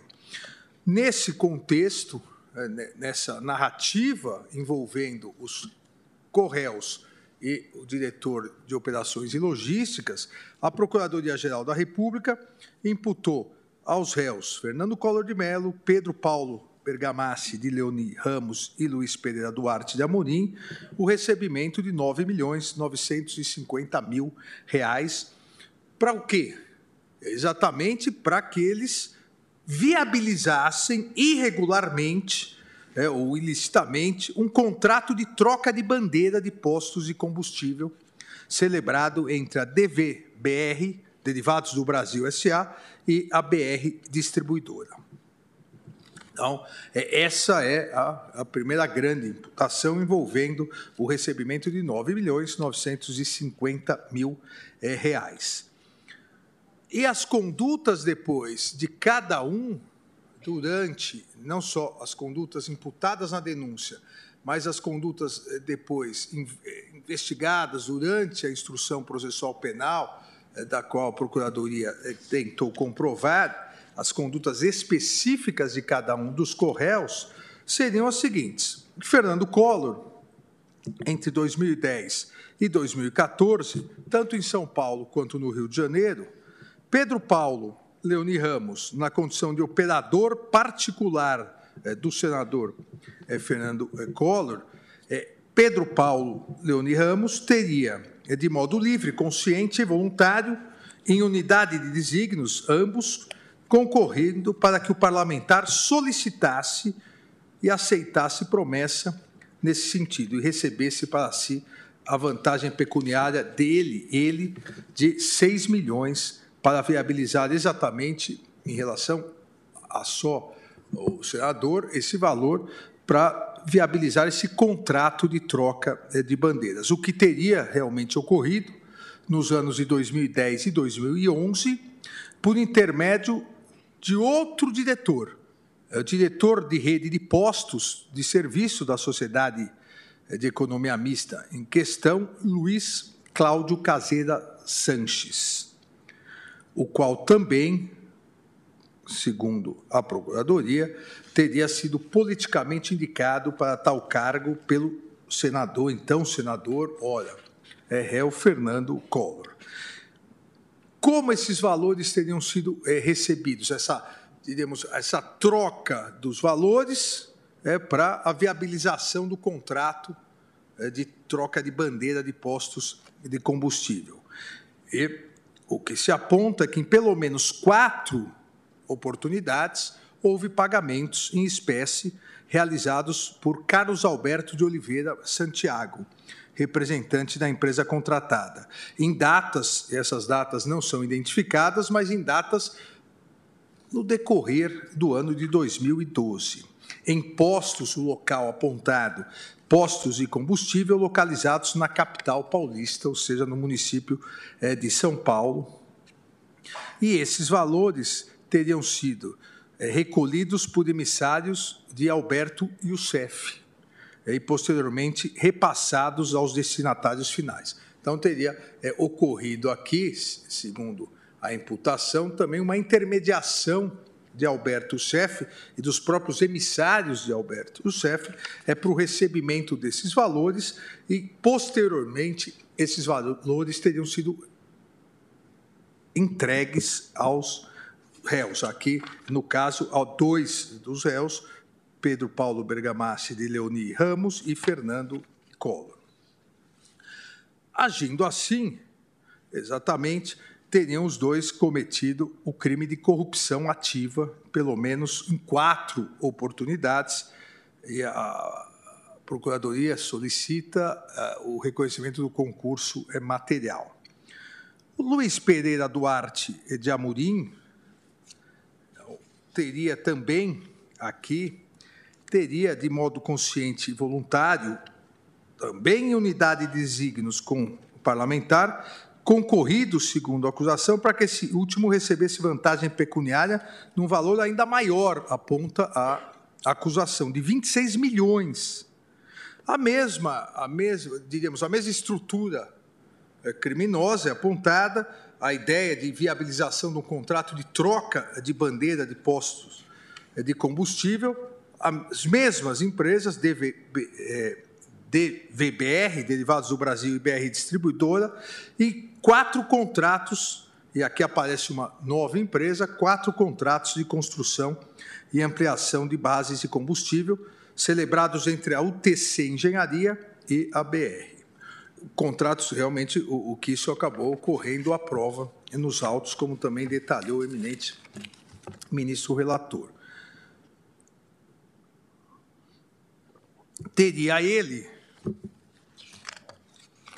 teria ele, Luiz Pereira Duarte de Amorim, teria ele recebido os valores em espécie de duas pessoas, o já citado Alberto Youssef e Rafael Angulo, ou Ângulo, aqui, Lopes, se beneficiando financeiramente dessas operações e depois depositando valores de forma fracionada em suas contas pessoais, no montante aqui, a acusação diminui bastante o montante, de R$ 266.798. Consta na imputação que os atos teriam sido praticados pelo menos 25 vezes, ou seja, 25 recebimentos e vantagens devidas em diferentes circunstâncias de tempo, lugar e maneira de execução. Então, também aqui é, se inicia dizendo em 26 milhões, mas é, essas 25 transações seriam no montante de 266, ou quase 267 mil é, reais. Mas também consta, isso, isso foi depois detalhado é, na, no aditamento da denúncia, consta que o valor recebido de propina por esse contrato né, de troca de bandeira, de rede de postos de combustível teria sido muito superior ao que constou na denúncia e por isso que se atingiu o que inicialmente 6 milhões, teria se atingido 9 milhões 650 mil. Outro dado importante, por isso chamou atenção à época das investigações, é que essas negociações, é, objetivando a troca de bandeiras e postos de combustível, é, teriam sido extremamente é, maléficas, prejudiciais é, à Petrobras. E realmente só teriam prosperado em razão dessa organização criminosa que levava vantagens ilícitas para operar essa troca. Não, ou seja, não era, segundo a imputação da Procuradoria, não era algo benéfico à empresa a empresa não se favoreceria em relação a essa troca. É, e isso foi aqui constatado nos autos é, por um relatório, folha 543, volume 3 que foi, volume 3, perdão, foi disponibilizado por mídia digital, é um relatório a partir do grupo de trabalho de averiguação GTA, que foi constituído exatamente para essa análise, e eu detalho aqui também as conclusões eh, do relatório. Esse GTA, esse grupo de trabalho de averiguação, após ouvir é, inúmeras é, testemunhas e de levantar toda a documentação relativa às negociações envolvendo essas duas empresas que trocaram, é, que, que, que teriam dolosamente, por meio de pagamento de propina, realizado a troca de, de bandeiras, a, Petrobras, a BR Distribuidora é a DVBR, esse relatório concluiu exatamente isso, é, que não houve vantagem à BR Distribuidora, é que o número estipulado como base de volume para celebração de negócio não se baseou num relatório é, de auditoria, é que a projeção é, financeira é, também não foi correta, ou seja, é, mas ao mesmo tempo, isso é importante, é, em que pese ter sido não benéfica essa troca de bandeiras, o GTA nada encontrou de evidências materiais, é uma das conclusões, não encontrou evidências materiais de prática de atos ilícitos por quaisquer empregados ou terceiros. E também é, não encontrou, pelo menos no âmbito desse grupo de trabalho, não, abre aspas, não foram encontradas evidências de que o negócio tenha sido recebido é, influência, tenha é, recebido, perdão, influência política na sua negociação. Eu cito aqui as várias testemunhas, inclusive as folhas, e, faço algumas transcrições, várias delas já foram citadas pelo eminente ministro relator. Ou seja, há, há uma, há uma é, constatação é, de que alguma, ou houve uma constatação que levou exatamente a esse grupo de trabalho, levou a suspeitas na Petrobras, na BR, é, levou a denúncia do Ministério Público é, de que algo, é, algo de errado teria sido feito, é que houve é, propina, é que houve prejuízo ao erário em virtude dessa troca de bandeiras, mas seja pelo relatório do grupo, é, o GTA, né, o grupo de trabalho de averiguação, seja por vários depoimentos judiciais, agora já judiciais, é, de, de testemunhas, Danilo Tolentino Abreu, Marcelo Grinstans, Diógenes Castilho de Matos Neto, Luiz Alberto Rogojinks, é, não foi possível se comprovar é, participação efetiva dos réus dos três réus em relação a esses negócios envolvendo a BR Distribuidora e a DVBR.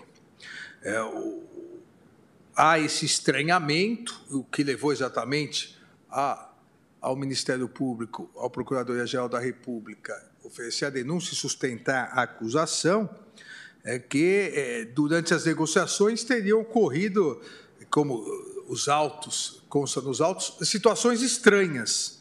É, afastamento de alguns funcionários que eram contra, é, contra a negociação, a utilização é, de um número como base de volume sem que ele tenha sido auditado, é, concentração total das decisões no gerente corporativo, ou seja, há, há, há indícios que levaram à denúncia, é, indícios que levaram a Procuradoria-Geral da República a sustentar a acusação, mas não há provas efetivamente aqui nessa, nessa conduta, provas produzidas pela acusação é que efetivamente possam é, comprovar é que essas negociações é, tenham realmente é, sido realizadas mediante o pagamento de propina.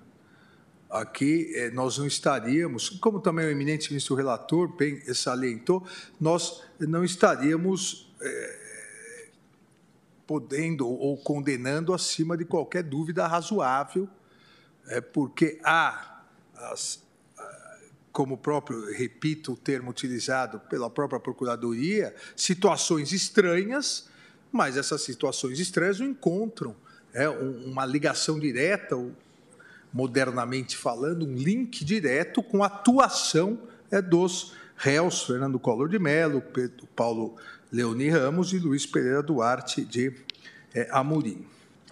Eu cito aqui ainda os colaboradores é, que, que chegam a afirmar que teriam realizado uma transação envolvendo a bandeira, a bandeira BR Distribuidora, cito Alberto Youssef, Nestor é, Cerveró, também Rafael Lopes, é, mas as provas, é, as provas dos autos é, não indicam qualquer certeza de que o réu Fernando Afonso Collor de Mello, por intermédio do Correio Pedro Paulo Bergamassi de Leone Ramos, tenha interferido nas negociações ou mesmo solicitado vantagem devida para assegurar, nesse, nessa hipótese, o acerto das negociações nos termos em que foi estabelecido, a qual, eh, segundo informações, mesmo tendo sido extremamente vantajosa para DV, BR e maléfica para a BR, distribuidora, é, mas não há, não há, nesse caso, a é, comprovação de que houve um ato de corrupção, houve a corrupção passiva, que esse contrato tenha sido realizado é, em virtude é, do pagamento é, dessa propina. Então, nesse caso, realmente, não houve essa comprovação. A Procuradoria-Geral também imputou aos réus o recebimento de outra vantagem pecuniária indevida, aqui no valor de pelo menos 20 milhões de reais. É, e aqui já o, o, objeto da imputação é outro. Aqui não é mais troca de bandeira de posto de gasolina é, e as empresas são outras. Aqui seria é, para viabilizar a celebração de quatro contratos entre a UTC Engenharia e a Petrobras Distribuidora, a mesma BR Distribuidora. Aqui a ideia da construção de bases de distribuição de é, combustível. Eu detalho o objeto desses contratos, é, também não vejo necessidade de é, repetir. Acusação, segundo a acusação, o mesmo período, 2010 a 2014, o réu Fernando Collor de Mello, juntamente com os corréus Pedro Paulo, Leoni Ramos e Luiz Pereira Duarte de Amorim, eh, teriam, da mesma forma, solicitado, aceitado, promessa recebido 20 milhões de reais, pelo menos 20 milhões de reais, para viabilizar esses quatro contratos construção de bases de distribuição de combustíveis. Primeiro, novos cais flutuantes no terminal do Amazonas, na base de Caracaraí na base de Oriximiná. Segundo, ampliação do terminal de Duque de Caxias. Terceiro, a nova base de Cruzeiro do Sul. Quarto, a base de Porto Nacional. Então, essas, para construção, essa intermediação para a realização desses quatro contratos da UTC, para a realização dessas construções de bases de distribuição de combustíveis, teriam sido intermediadas, segundo a acusação, é, aqui por José Zones. Volta o mesmo diretor, a imputação envolve o mesmo diretor anterior, o diretor de operação e logística da BR Distribuidora, que teria é, sido indicado politicamente, segundo a acusação. Mas lembrando é que o próprio diretor disse que não teria sido indicado, mas depois teria recebido o apoio para se manter no cargo e teria se reunido várias vezes com o então parlamentar, então senador, e também com os demais é, corréus. Da mesma forma que a primeira imputação, a segunda também foi objeto do relatório do Grupo de Trabalho de Averiguação, o GTA. Então, é, o, mesmo, o mesmo grupo é, analisou é, da mesma maneira é, que analisou a questão da troca de bandeiras, agora esses quatro contratos para construção ou construções de bases de distribuição de, de combustível. Constatou que houve violação de estimativa de preços, então aí houve um problema é, de estimativa que determinado gerente não cumpriu suas tarefas, não teve o dever de cuidado é necessário. É, também que houve falha na indicação das empresas participantes das licitações que houve falha na elaboração da estimativa e ausência de critérios para o seu cálculo, é, o que pode ser considerado, segundo o relatório GTA, é considerado como indício de sobrepreço no contrato, que houve, constatou, a violação da estimativa de preços para o processo de cais flutuantes, considerando que as planilhas de preço da UTC apresentavam variação percentual idêntica para vários itens, mas também analisou que não havia um critério pré-estabelecido para a elaboração de estimativas, é, ou seja, alguma, alguns, algumas falhas técnicas da própria é, empresa. É, esse GTA e a partir de outros documentos juntados levaram a acusação sustentar é, os inúmeros indícios de que o colaborador Ricardo Ribeiro Pessoa, presidente da UTC, então presidente da UTC, é, teria por diversas vezes é, se encontrado com o diretor de operação, operações e logísticas, José Zonis, é, exatamente para tratar é, dessas, desses quatro contratos para a construção é, dessas dessas bases de distribuição de combustíveis. É, e isso, isso consta, inclusive, na agenda, é, nota de registros encontrada na agenda do colaborador. Além disso, o próprio colaborador, o então presidente da UTC, Ricardo Ribeiro Pessoa, ele afirma que o réu, um dos réus, Leoni Ramos, foi o responsável por propor a ele a realização das referidas obras, ou seja, foi quem o procurou para propor a realização de obras e o direcionamento das licitações em favor é, da UTC, além de ter sido o responsável pela aproximação do diretor de operações e logísticas e logística José Zonis com a empresa UTC. Transcrevo aqui é, o depoimento o direcionamento das licitações em favor da UTC também foi confirmado pelo colaborador é, Nestor Cerveró, quando do seu depoimento judicial, e transcrevo aqui o seu é, depoimento.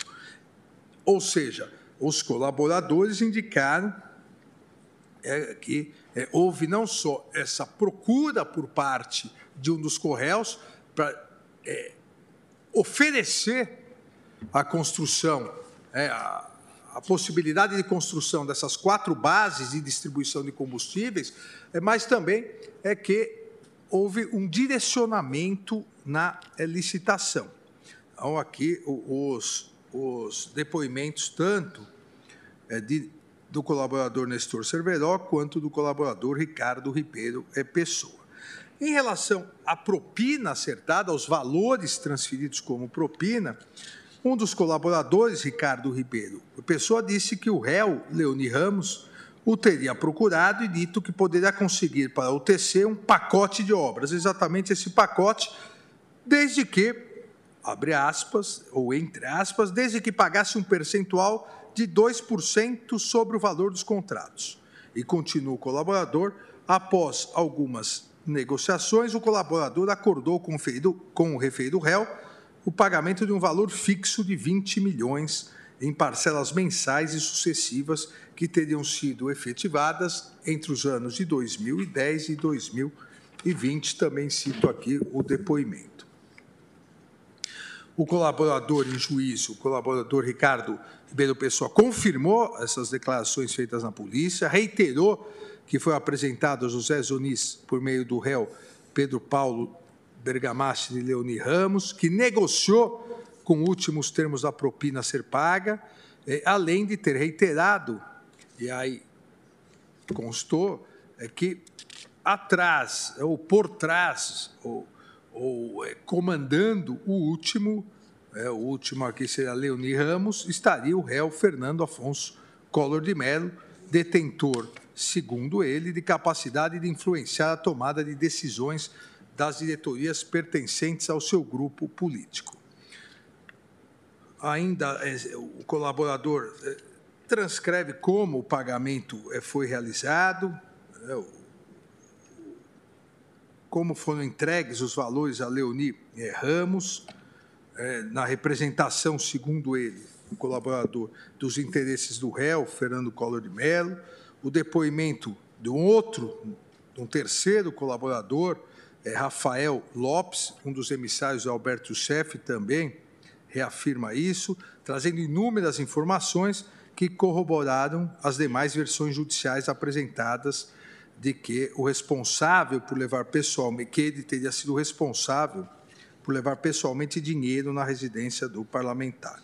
Eu cito aqui várias, eh, eh, as datas, eh, os registros de entrada de Rafael Lopes são um, dois, três, quatro, cinco, sete entradas e de Adarico Negromonte Filho, uma, duas, três, quatro, cinco, seis entradas, esses dois, tanto Rafael Lopes quanto Adarico Filho, Negromonte Filho, é, subordinados de Alberto Youssef, é, um, cinco e outros seis vezes, as entradas na sede da UTC Engenharia em datas que correspondem exatamente ao cronograma de pagamentos declarado na planilha de Ricardo Ribeiro Pessoa. Planilha essa que foi elaborada por Valmir Pinheiro Santana. Aqui cito as folhas dos autos. Esses registros também coincidem com os meses apresentados na planilha da UTC é, Engenharia e cito os votos. Há também declarações judiciais de outro colaborador, Valmir Pinheiro Santana, funcionário é, da UTC, que teria sido ele o responsável por elaborar a referida planilha, contendo o cronograma de pagamentos de propina e o responsável pela gestão financeira desses compromissos é, ilícitos. A planilha é, anexada na denúncia, e que está disponível é, no apenso 31, a planilha, na planilha constam diversas siglas, entre aspas, PP, DUC, SUL, FLU, POM, que seriam menções, ao que tudo indica, ou apontado pela Procuradoria, é, as iniciais de, do, do réu Pedro Paulo, PP, é, de terminais, distribuição de combustíveis de Duque de Caxias, é, base de distribuição de combustíveis, Cruzeiro do Sul seria Sul, ou seja, as iniciais, algumas letras, na planilha é constante nisso. Ainda houve busca e apreensão é, nos autos da Operação Bidone, que foi cumprida no endereço da empresa GFD Investimentos, que é um escritório depois comprovado e relacionado ao Alberto Youssef, a autoridade policial apreendeu inúmeros objetos, dentre eles oito comprovantes de depósitos realizados em favor é, do réu Fernando Afonso Collor de Mello e um comprovante de depósito realizado em favor da empresa Gazeta de Alagoas. É, também aqui é, cito as folhas dos documentos, há inclusive há inclusive fotografias é, dos comprovantes é, de depósito o que é, fortalece a prova é, judicial. O acervo probatório, presidente, foi no sentido de que a UTC Engenharia utilizava-se dos serviços prestados é, por Alberto Youssef, os serviços de doleiro, é, retirada e entrega de dinheiro ao réu Pedro Paulo Leoni Ramos, que agia em nome de Fernando Afonso Collor de Mello.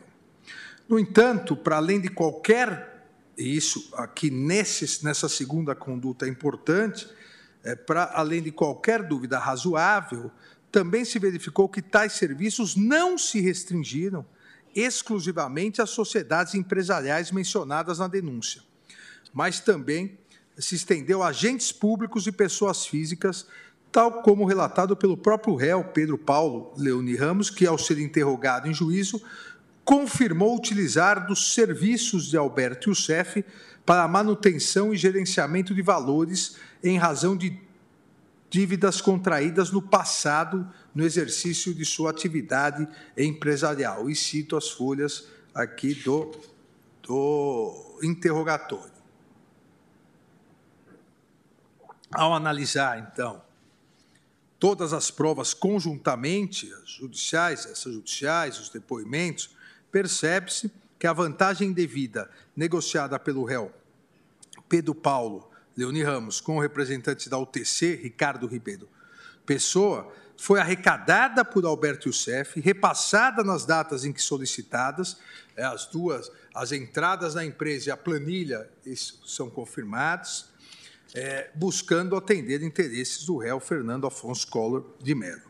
Os valores eram arrecadados, eram repassados pelo doleiro Alberto Youssef, como forma aí de gerar determinada confusão entre os ativos lícitos e os ativos ilícitos na empresa. É, aqui o, um procedimento muito comum, né, como todos sabemos, para tentar fazer a confusão entre o dinheiro lícito e ilícito, é, esconder a propina é, que sai e que entra.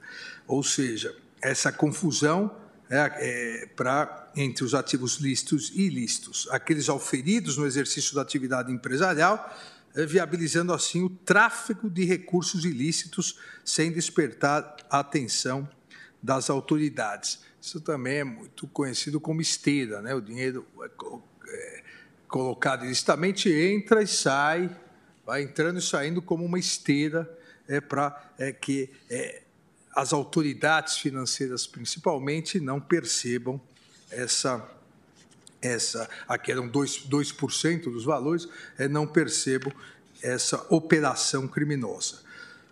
Parece que com essas, com essas é, provas é possível a conclusão é, de conclusões suficientes é, para nesses casos, nesse caso, é, para as condenações dos réus Pedro Paulo Leoni Ramos e do réu Fernando Afonso Collor de Mello, é, e com é, fundamentação, não só, e isso é importante citar, porque vedado pelo artigo 4 parágrafo 16 da Lei 12.850, não só é com as provas produzidas na declaração dos colaboradores. Há inúmeras outras provas, eu, eu assim como o eminente ministro relator, que o fez mais detalhadamente, é, citei aqui as essas demais é, provas. O contexto fático probatório aponta exatamente é, no sentido da existência de elementos fortes, autônomos, provas diretas, é, que corroboram, no caso concreto, de forma extremamente robusta, é, os depoimentos prestados pelos colaboradores e as demais provas documentais e é, periciais. E eu cito aqui tudo, tudo que vim é, dizendo, eu repito aqui no voto de forma mais, é, digamos, mais didática, mas vou evitar é, cansá-los. Já estou até cansando. Presidente, eu posso continuar, apesar do horário, mais um pouquinho?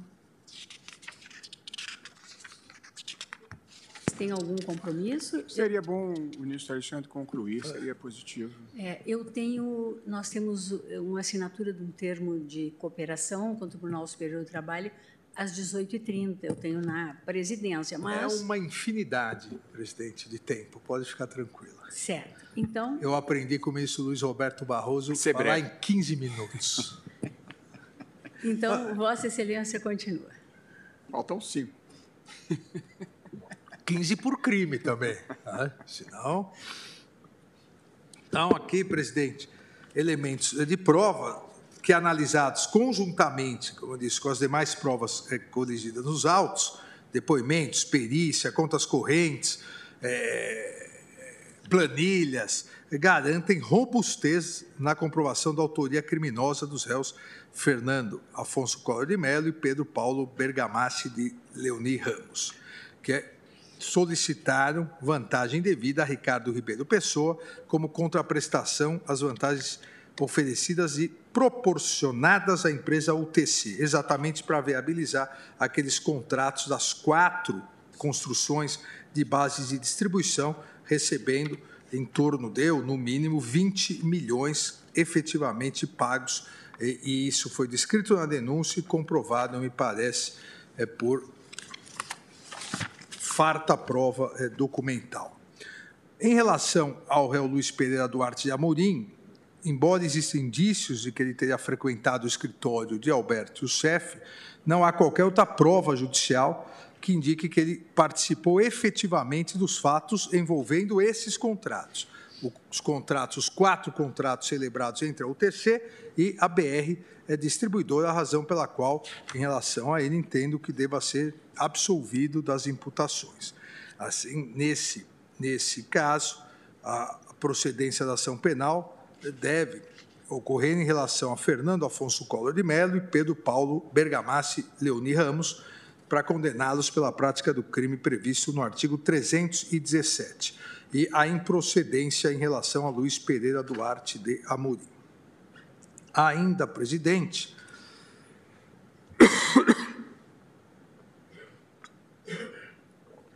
ainda a imputação eh, aos réus, aos mesmos três réus, na verdade aqui há dois réus, Fernando Afonso Collor de Mello e Pedro, Leoni, Pedro Paulo Leoni Ramos, o recebimento de mais uma vantagem pecuniária indevida, um milhão de reais, é para viabilizar a execução de um contrato de gestão de pagamentos e programa de milhagens celebrado entre a FTC Cards e a BR Distribuidora. Num, num período de 2011 e 2012, teriam eles recebido um milhão de propina para viabilizar exatamente esse é, contrato. Essa imputação constou é, nos termos da colaboração da colaboração de Fernando Antônio Falcão Soares, Fernando Baiano e Nestor Cerveró. Detalho aqui também é, os depoimentos. A Procuradoria afirma esses repasses, é, aponta a existência de uma planilha denominada Transcareca, indica que teria indicado a entrega de valores ao réu Leoni Ramos, em três oportunidades, cita valores não foram colhidos depoimentos judiciais nesses autos de Fernando, de Fernando Antônio Falcão Soares e Jaime Alves de Oliveira, que poderiam garantir maior robustez às provas, o que sobraria apenas os registros de hospedagem no Hotel Copacabana Palace, é onde teriam se reunido, e de acesso ao prédio da Petrobras, distribuidora a, a BR. Nesse caso, presidente, e não vou é, detalhar mais, porque já foi detalhado pelo eminente relator, me parece que aqui não há provas suficientes é, para condenação. Aqui há, há uma suposição, há indícios que possibilitaram o oferecimento da denúncia, mas a ação penal não produziu é, as provas é, necessárias para efetivar a condenação, em que pese em que pese ter sido apreendidos vários objetos, inclusive aparelho celular, telefone celular, mas não se obteve é, a necessária é, comprovação acima de qualquer dúvida razoável, me parece aqui, é, e, que é, deve ser improcedente a ação penal em relação a isso. Há ainda uma outra imputação aqui em relação também aos dois réus, Fernando Afonso Collor de Mello e Pedro Paulo de Leoni Ramos, o recebimento também de pelo menos 20 milhões para viabilizar irregularmente futuro hipotético contrato de construção e locação ou leasing de um armazém de produtos químicos em Macaé, o qual seria celebrado entre a Jaraguá Equipamentos Industriais, em sociedade com fundo de investimentos, e a BR é distribuidora. Aqui seria a acusação fala que em 2013, o ano é 2013, Fernando Collor de Mello e Pedro Paulo Leoni Ramos teriam solicitado esses 20 milhões exatamente para é, para concretizar esse hipotético, futuro hipotético contrato de construção, locação ou é, leasing. Da mesma forma, foram os mesmos delatores, é, Fernando Antônio Falcão Soares, Fernando Baiano, aqui foi esse que que imputou, e Paulo Roberto Dalmaso, que foi ouvido no Ministério Público, mas depois não houve a reprodução em juízo do seu depoimento sobre o crivo do contraditório. Há elementos de prova juntadas é, nos autos, é, registro de acesso ao prédio, aos prédios, mas, é, diferentemente do caso em que havia planilhas, havia comprovantes de pagamento, havia a, a, a coincidência de datas, somente esse, esses registros de acesso aos prédios não parecem imprimir maior robustez à prova judicial. É, nenhum dos dois diretores, é, André Joaquim de Carvalho e Paulo Roberto Dalmasio, foram ouvidos sobre o crivo do contraditório para confirmar ou não o teor das conversas. Não houve a prova, essa prova importante, é, testemunhal, é que é, deveria ter sido produzida sob o crivo do contraditório. Houve também mandado de busca e apreensão na residência em Brasília do réu Fernando Collor de Mello, foram apreendidos é, documentos, é, manuscritos contendo anotações sobre obras da Petrobras, valores, comissão de Rondonópolis e Macaé, é, indicando é, que o parlamentar é, estaria ciente de algo que estaria acontecendo. É, mas, presidente, é, são são documentos e, e, e fatos isolados é, que podem até levar, como levaram corretamente o Ministério Público naquele momento a oferecer é, a denúncia, mas isso não progrediu, não progrediu perante o contraditório devido ao processo legal, inclusive e insisto nisso, pela ausência da oitiva de duas figuras importantes é, que falaram no Ministério Público, mas não falaram em juízo. Então, aqui também é, presidente, é o caso, ao meu ver, de improcedência da ação penal e absolvição. O, o item seguinte, a questão da lavagem de dinheiro. Lavagem de dinheiro, que, segundo o eminente ministro relator, eh, dá 13 milhões de anos, 13 eh, mil anos né, de é, condenação. Aqui a ideia de das elementares do tipo ocultar ou dissimular a natureza, origem, localização, disposição, movimentação ou propriedade de bens, direitos ou valores provenientes direta ou indiretamente de infração é penal. Há a imputação é de que houve essa ocultação. Obviamente, assim como também o eminente visto relator, é, reconhece a autoria criminosa daqueles fatos envolvendo a UTC e a BR Distribuidora. Então, obviamente, a lavagem só pode ser em relação a esses fatos, é, é, a celebração desses, é, de, lembremos dessa, desses quatro contratos para a construção de quatro bases de distribuição de é, combustível.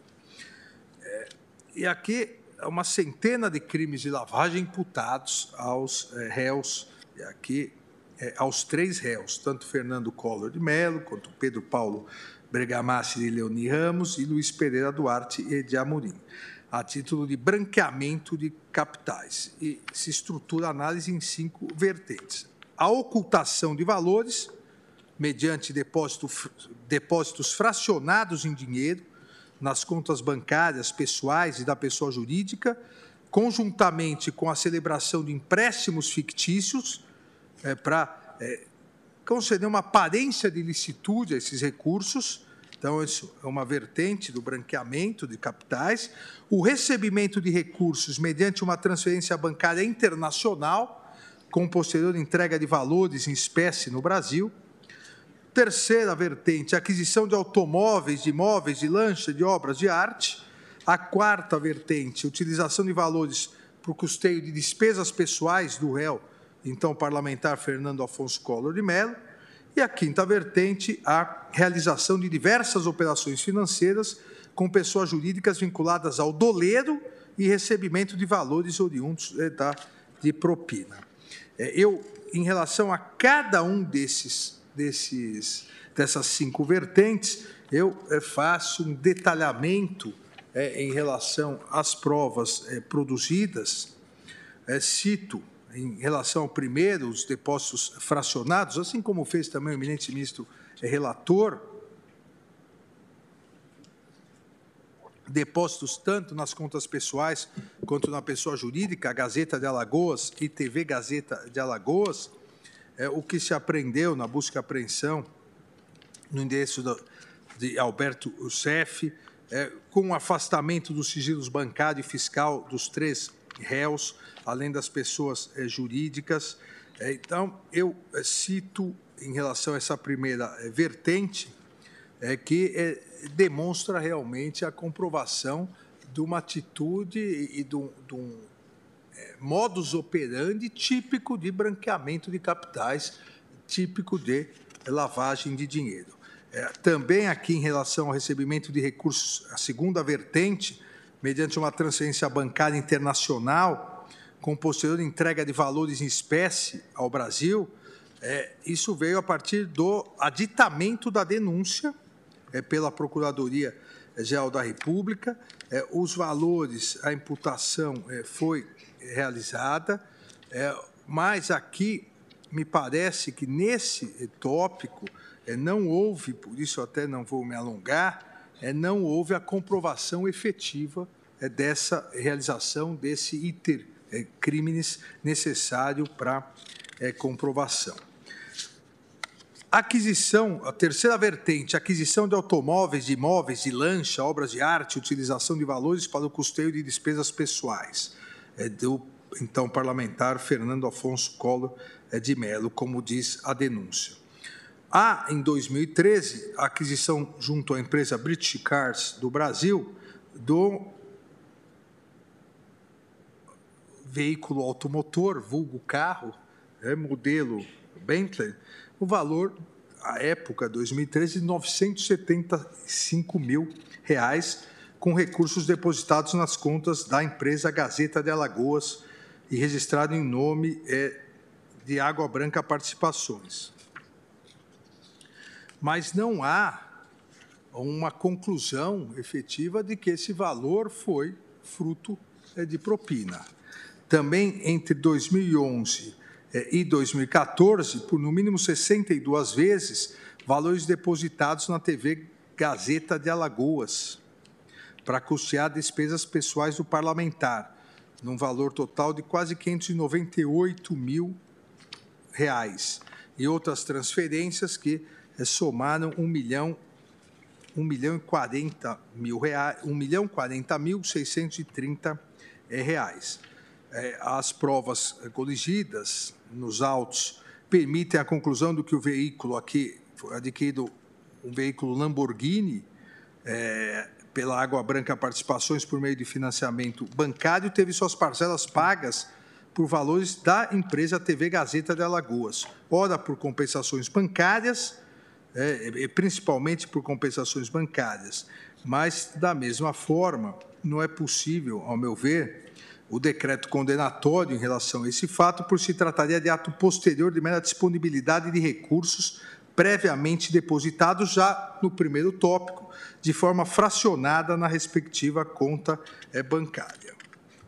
Ao réu Fernando Afonso Collor de Mello, a acusação imputou também as condutas entre 2013, aqui também nas vertentes da lavagem de dinheiro, 2013 e 2014, a aquisição de um outro veículo Lamborghini, no valor de 3 milhões e 200 mil reais, com recursos depositados também para a TV Gazeta e é, registrados em nome de Água Branca Participações. Também, da mesma forma, me parece que é um ato é, posterior é, a aquisição de outro veículo, é, primeiro se parcelava, vinha o dinheiro e depois se adquiria é, veículos, e vou é, citando a coleção né, de veículos. É, há uma Ferrari, há duas Ferraris, é, uma, um Porsche, dois Porsches, e assim por diante, como já disse o eminente ministro ministro eh, relator. Há, há também a aquisição de uma casa de campo em Campos Jordão, perto da Pedra do Baú, no valor de 4 milhões, um, um terreno, isso em São Paulo, né, para aqueles que não conhecem Campos Jordão, no estado de São Paulo, a aquisição de um terreno litorâneo no Recanto dos Caetés, em Barra de São Miguel, no estado de Alagoas, aquisição é, de lanchas. Então, em todos, todos é, esses casos, há uma enorme movimentação é, financeira, mas os valores, utilizados ou, na maioria dos casos, já eram fracionados, então já, a lavagem já tinha sido feita, ou em outros casos não foi possível estabelecer esse link. A terceira, a quarta, a quarta vertente, e estou quase encerrando, presidente, nos meus seis minutos faltantes, a utilização de valores para o custeio de despesas pessoais é, do parlamentar, entre o então parlamentar, réu Fernando Collor de Mello, entre 2011 e 2014, por no mínimo 62 vezes valores depositados é, nas contas da TV Gazeta de Alagoas, que teriam sido é, derivadas da propina daqueles quatro contratos já várias vezes referidos da UTC e da BR é, Brasil. Aqui, embora é, as provas corrigidas nos autos possam sugerir que foram repassados valores para tais finalidades, quais sejam é, custear despesas pessoais referentes com cartões de crédito ou débito e transferir valores para as contas correntes pessoais dele e de sua esposa, é, com o objetivo de dar aparência de ilicitude dos ativos, não é possível é, o decreto condenatório nesse ponto, na linha do raciocínio adotado, pois se trataria também de ato posterior de mera disponibilização de recursos oriundos é, de é, propina. O crime de lavagem de dinheiro já estaria consumado com ingresso dos valores ilícitos nas contas correntes. A primeira operação, é, para se evitar é, que cada operação seja uma lavagem de dinheiro. Se já lavou, por mais que se lave, já lavou uma vez, já se fez toda a operação de esteira, depois se lavou o dinheiro, aí compra um carro. Não seriam duas lavagens de dinheiro. Então, por isso que excluo em relação a, a isso. E a realização, o último, a última vertente, a realização de diversas operações financeiras com pessoas jurídicas vinculadas ao doleiro e recebimento de valores oriundos de propina. É, também aqui acaba sendo absorvido pela primeira lavagem de dinheiro, ou pelas primeiras naqueles anos é, do ingresso de os valores. Foram, segundo a denúncia, 47 operações, depois mais seis operações, com o objetivo de misturar somas de origens distintas, geralmente ilícitas, já eram ilícitas, já eram, já tinham sido, é, ou pelo menos se tentado branquear, é, e uma nova é, tentativa. Também afasto essa duplicidade. Para encerrar, presidente, a organização criminosa.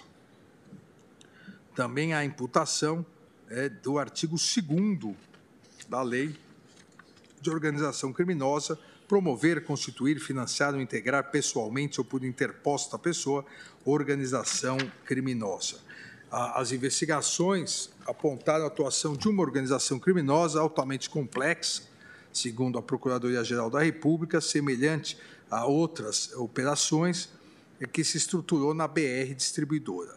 E seria composta exatamente pelo núcleo administrativo, núcleo econômico, núcleo financeiro e o núcleo é, político é, estruturados, é, e, e, estando devidamente estruturado o grupo, e demonstrado pelas provas, principalmente naquela, na, naquela, naqueles quatro contratos da UTC com a BR é, Brasil, é, BR Distribuidora, perdão, é comprovado o dolo dos seus integrantes que realmente se uniram para praticar é, a corrupção é, passiva. Não, não há outra explicação é, para aquela união de desígnios, união dolosa de desígnios entre Fernando Afonso Collor de Mello, Pedro Paulo Bergamassi de Leoni Ramos e Luiz Pereira Duarte de Amorim.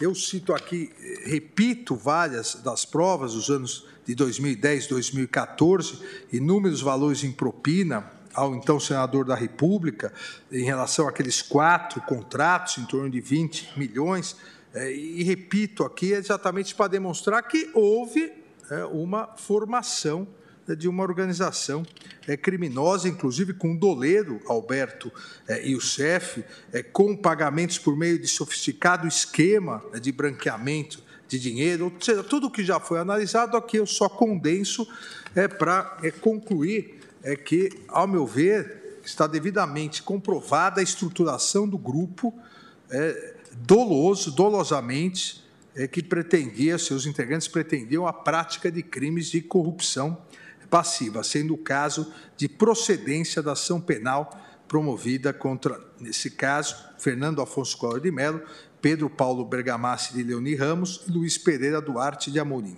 para condená-los pela prática do crime previsto no artigo 2 da Lei 12.850 de 2013. Tudo isso que eu falei, presidente, é para concluir que eu acompanho integralmente o eminente ministro é, Edson Fachin, mas para demonstrar a análise das provas, julgando parcialmente é, procedente a ação penal, condenando os réus nos mesmos termos que o eminente, não vou repetir os mesmos termos que o eminente é, relator e absolvendo também da mesma maneira que o eminente relator. Em relação às penas, é, presidente, se Vossa Excelência me permitir, eu não vou. Assustou já. Eu não vou, eu não vou entrar na dosimetria. A dosimetria sempre há uma diferença, outra. No, no, no geral, a minha concordância, eu diria que é 90% do eminente ministro relator, mas eu vou deixar os debates, vou reanalisar, verificar a, a possibilidade de, de, uma, de, uma, de um acompanhamento, porque são questões mais ainda, na verdade, da multa, nas multas. Então, eu vou é, reanalisar e, no mérito, já desde logo acompanho integralmente o eminente relator. Teria a questão da, das multas por dano moral, né? Exato. Presidente, posso fazer só um brevíssimo comentário? Eu vou votar amanhã e até vou pedir para antecipar, se não for possível. Eu, a única, e, e também estou na linha de acompanhamento, mas queria suscitar uma reflexão. O ministro Fachin considerou que havia duas séries de lavagem de dinheiro, uma relativa aos depósitos na pessoa física e outra relativa aos, aos depósitos na pessoa eh, jurídica. Mas o crime antecedente foi um único, de corrupção passiva. De modo que a minha reflexão, aos colegas que ainda vão pensar, é se não haveria uma única cadeia eh, delitiva continuada e não duas, considerando a unicidade do crime antecedente. É uma ponderação que eu trago à, à reflexão. Ok? É, inclusive para ouvir depois a opinião do próprio relator sobre isso. Então, todos refletiremos e daremos continuidade ao julgamento amanhã. Eu faço a proclamação do resultado provisório, no sentido de que, após o voto do eminente relator, julgando, rejeitando os preliminares, né, julgando procedente em parte a denúncia para condenar os réus nos termos né, que foram aqui tão bem por eles explicitados e com a dosimetria por ele proposta, que a senhora secretária vai transcrever na íntegra a partir da, do voto escrito de Sua Excelência, e no que foi acompanhado pelo eminente revisor, com relação à dosimetria, não faço registro?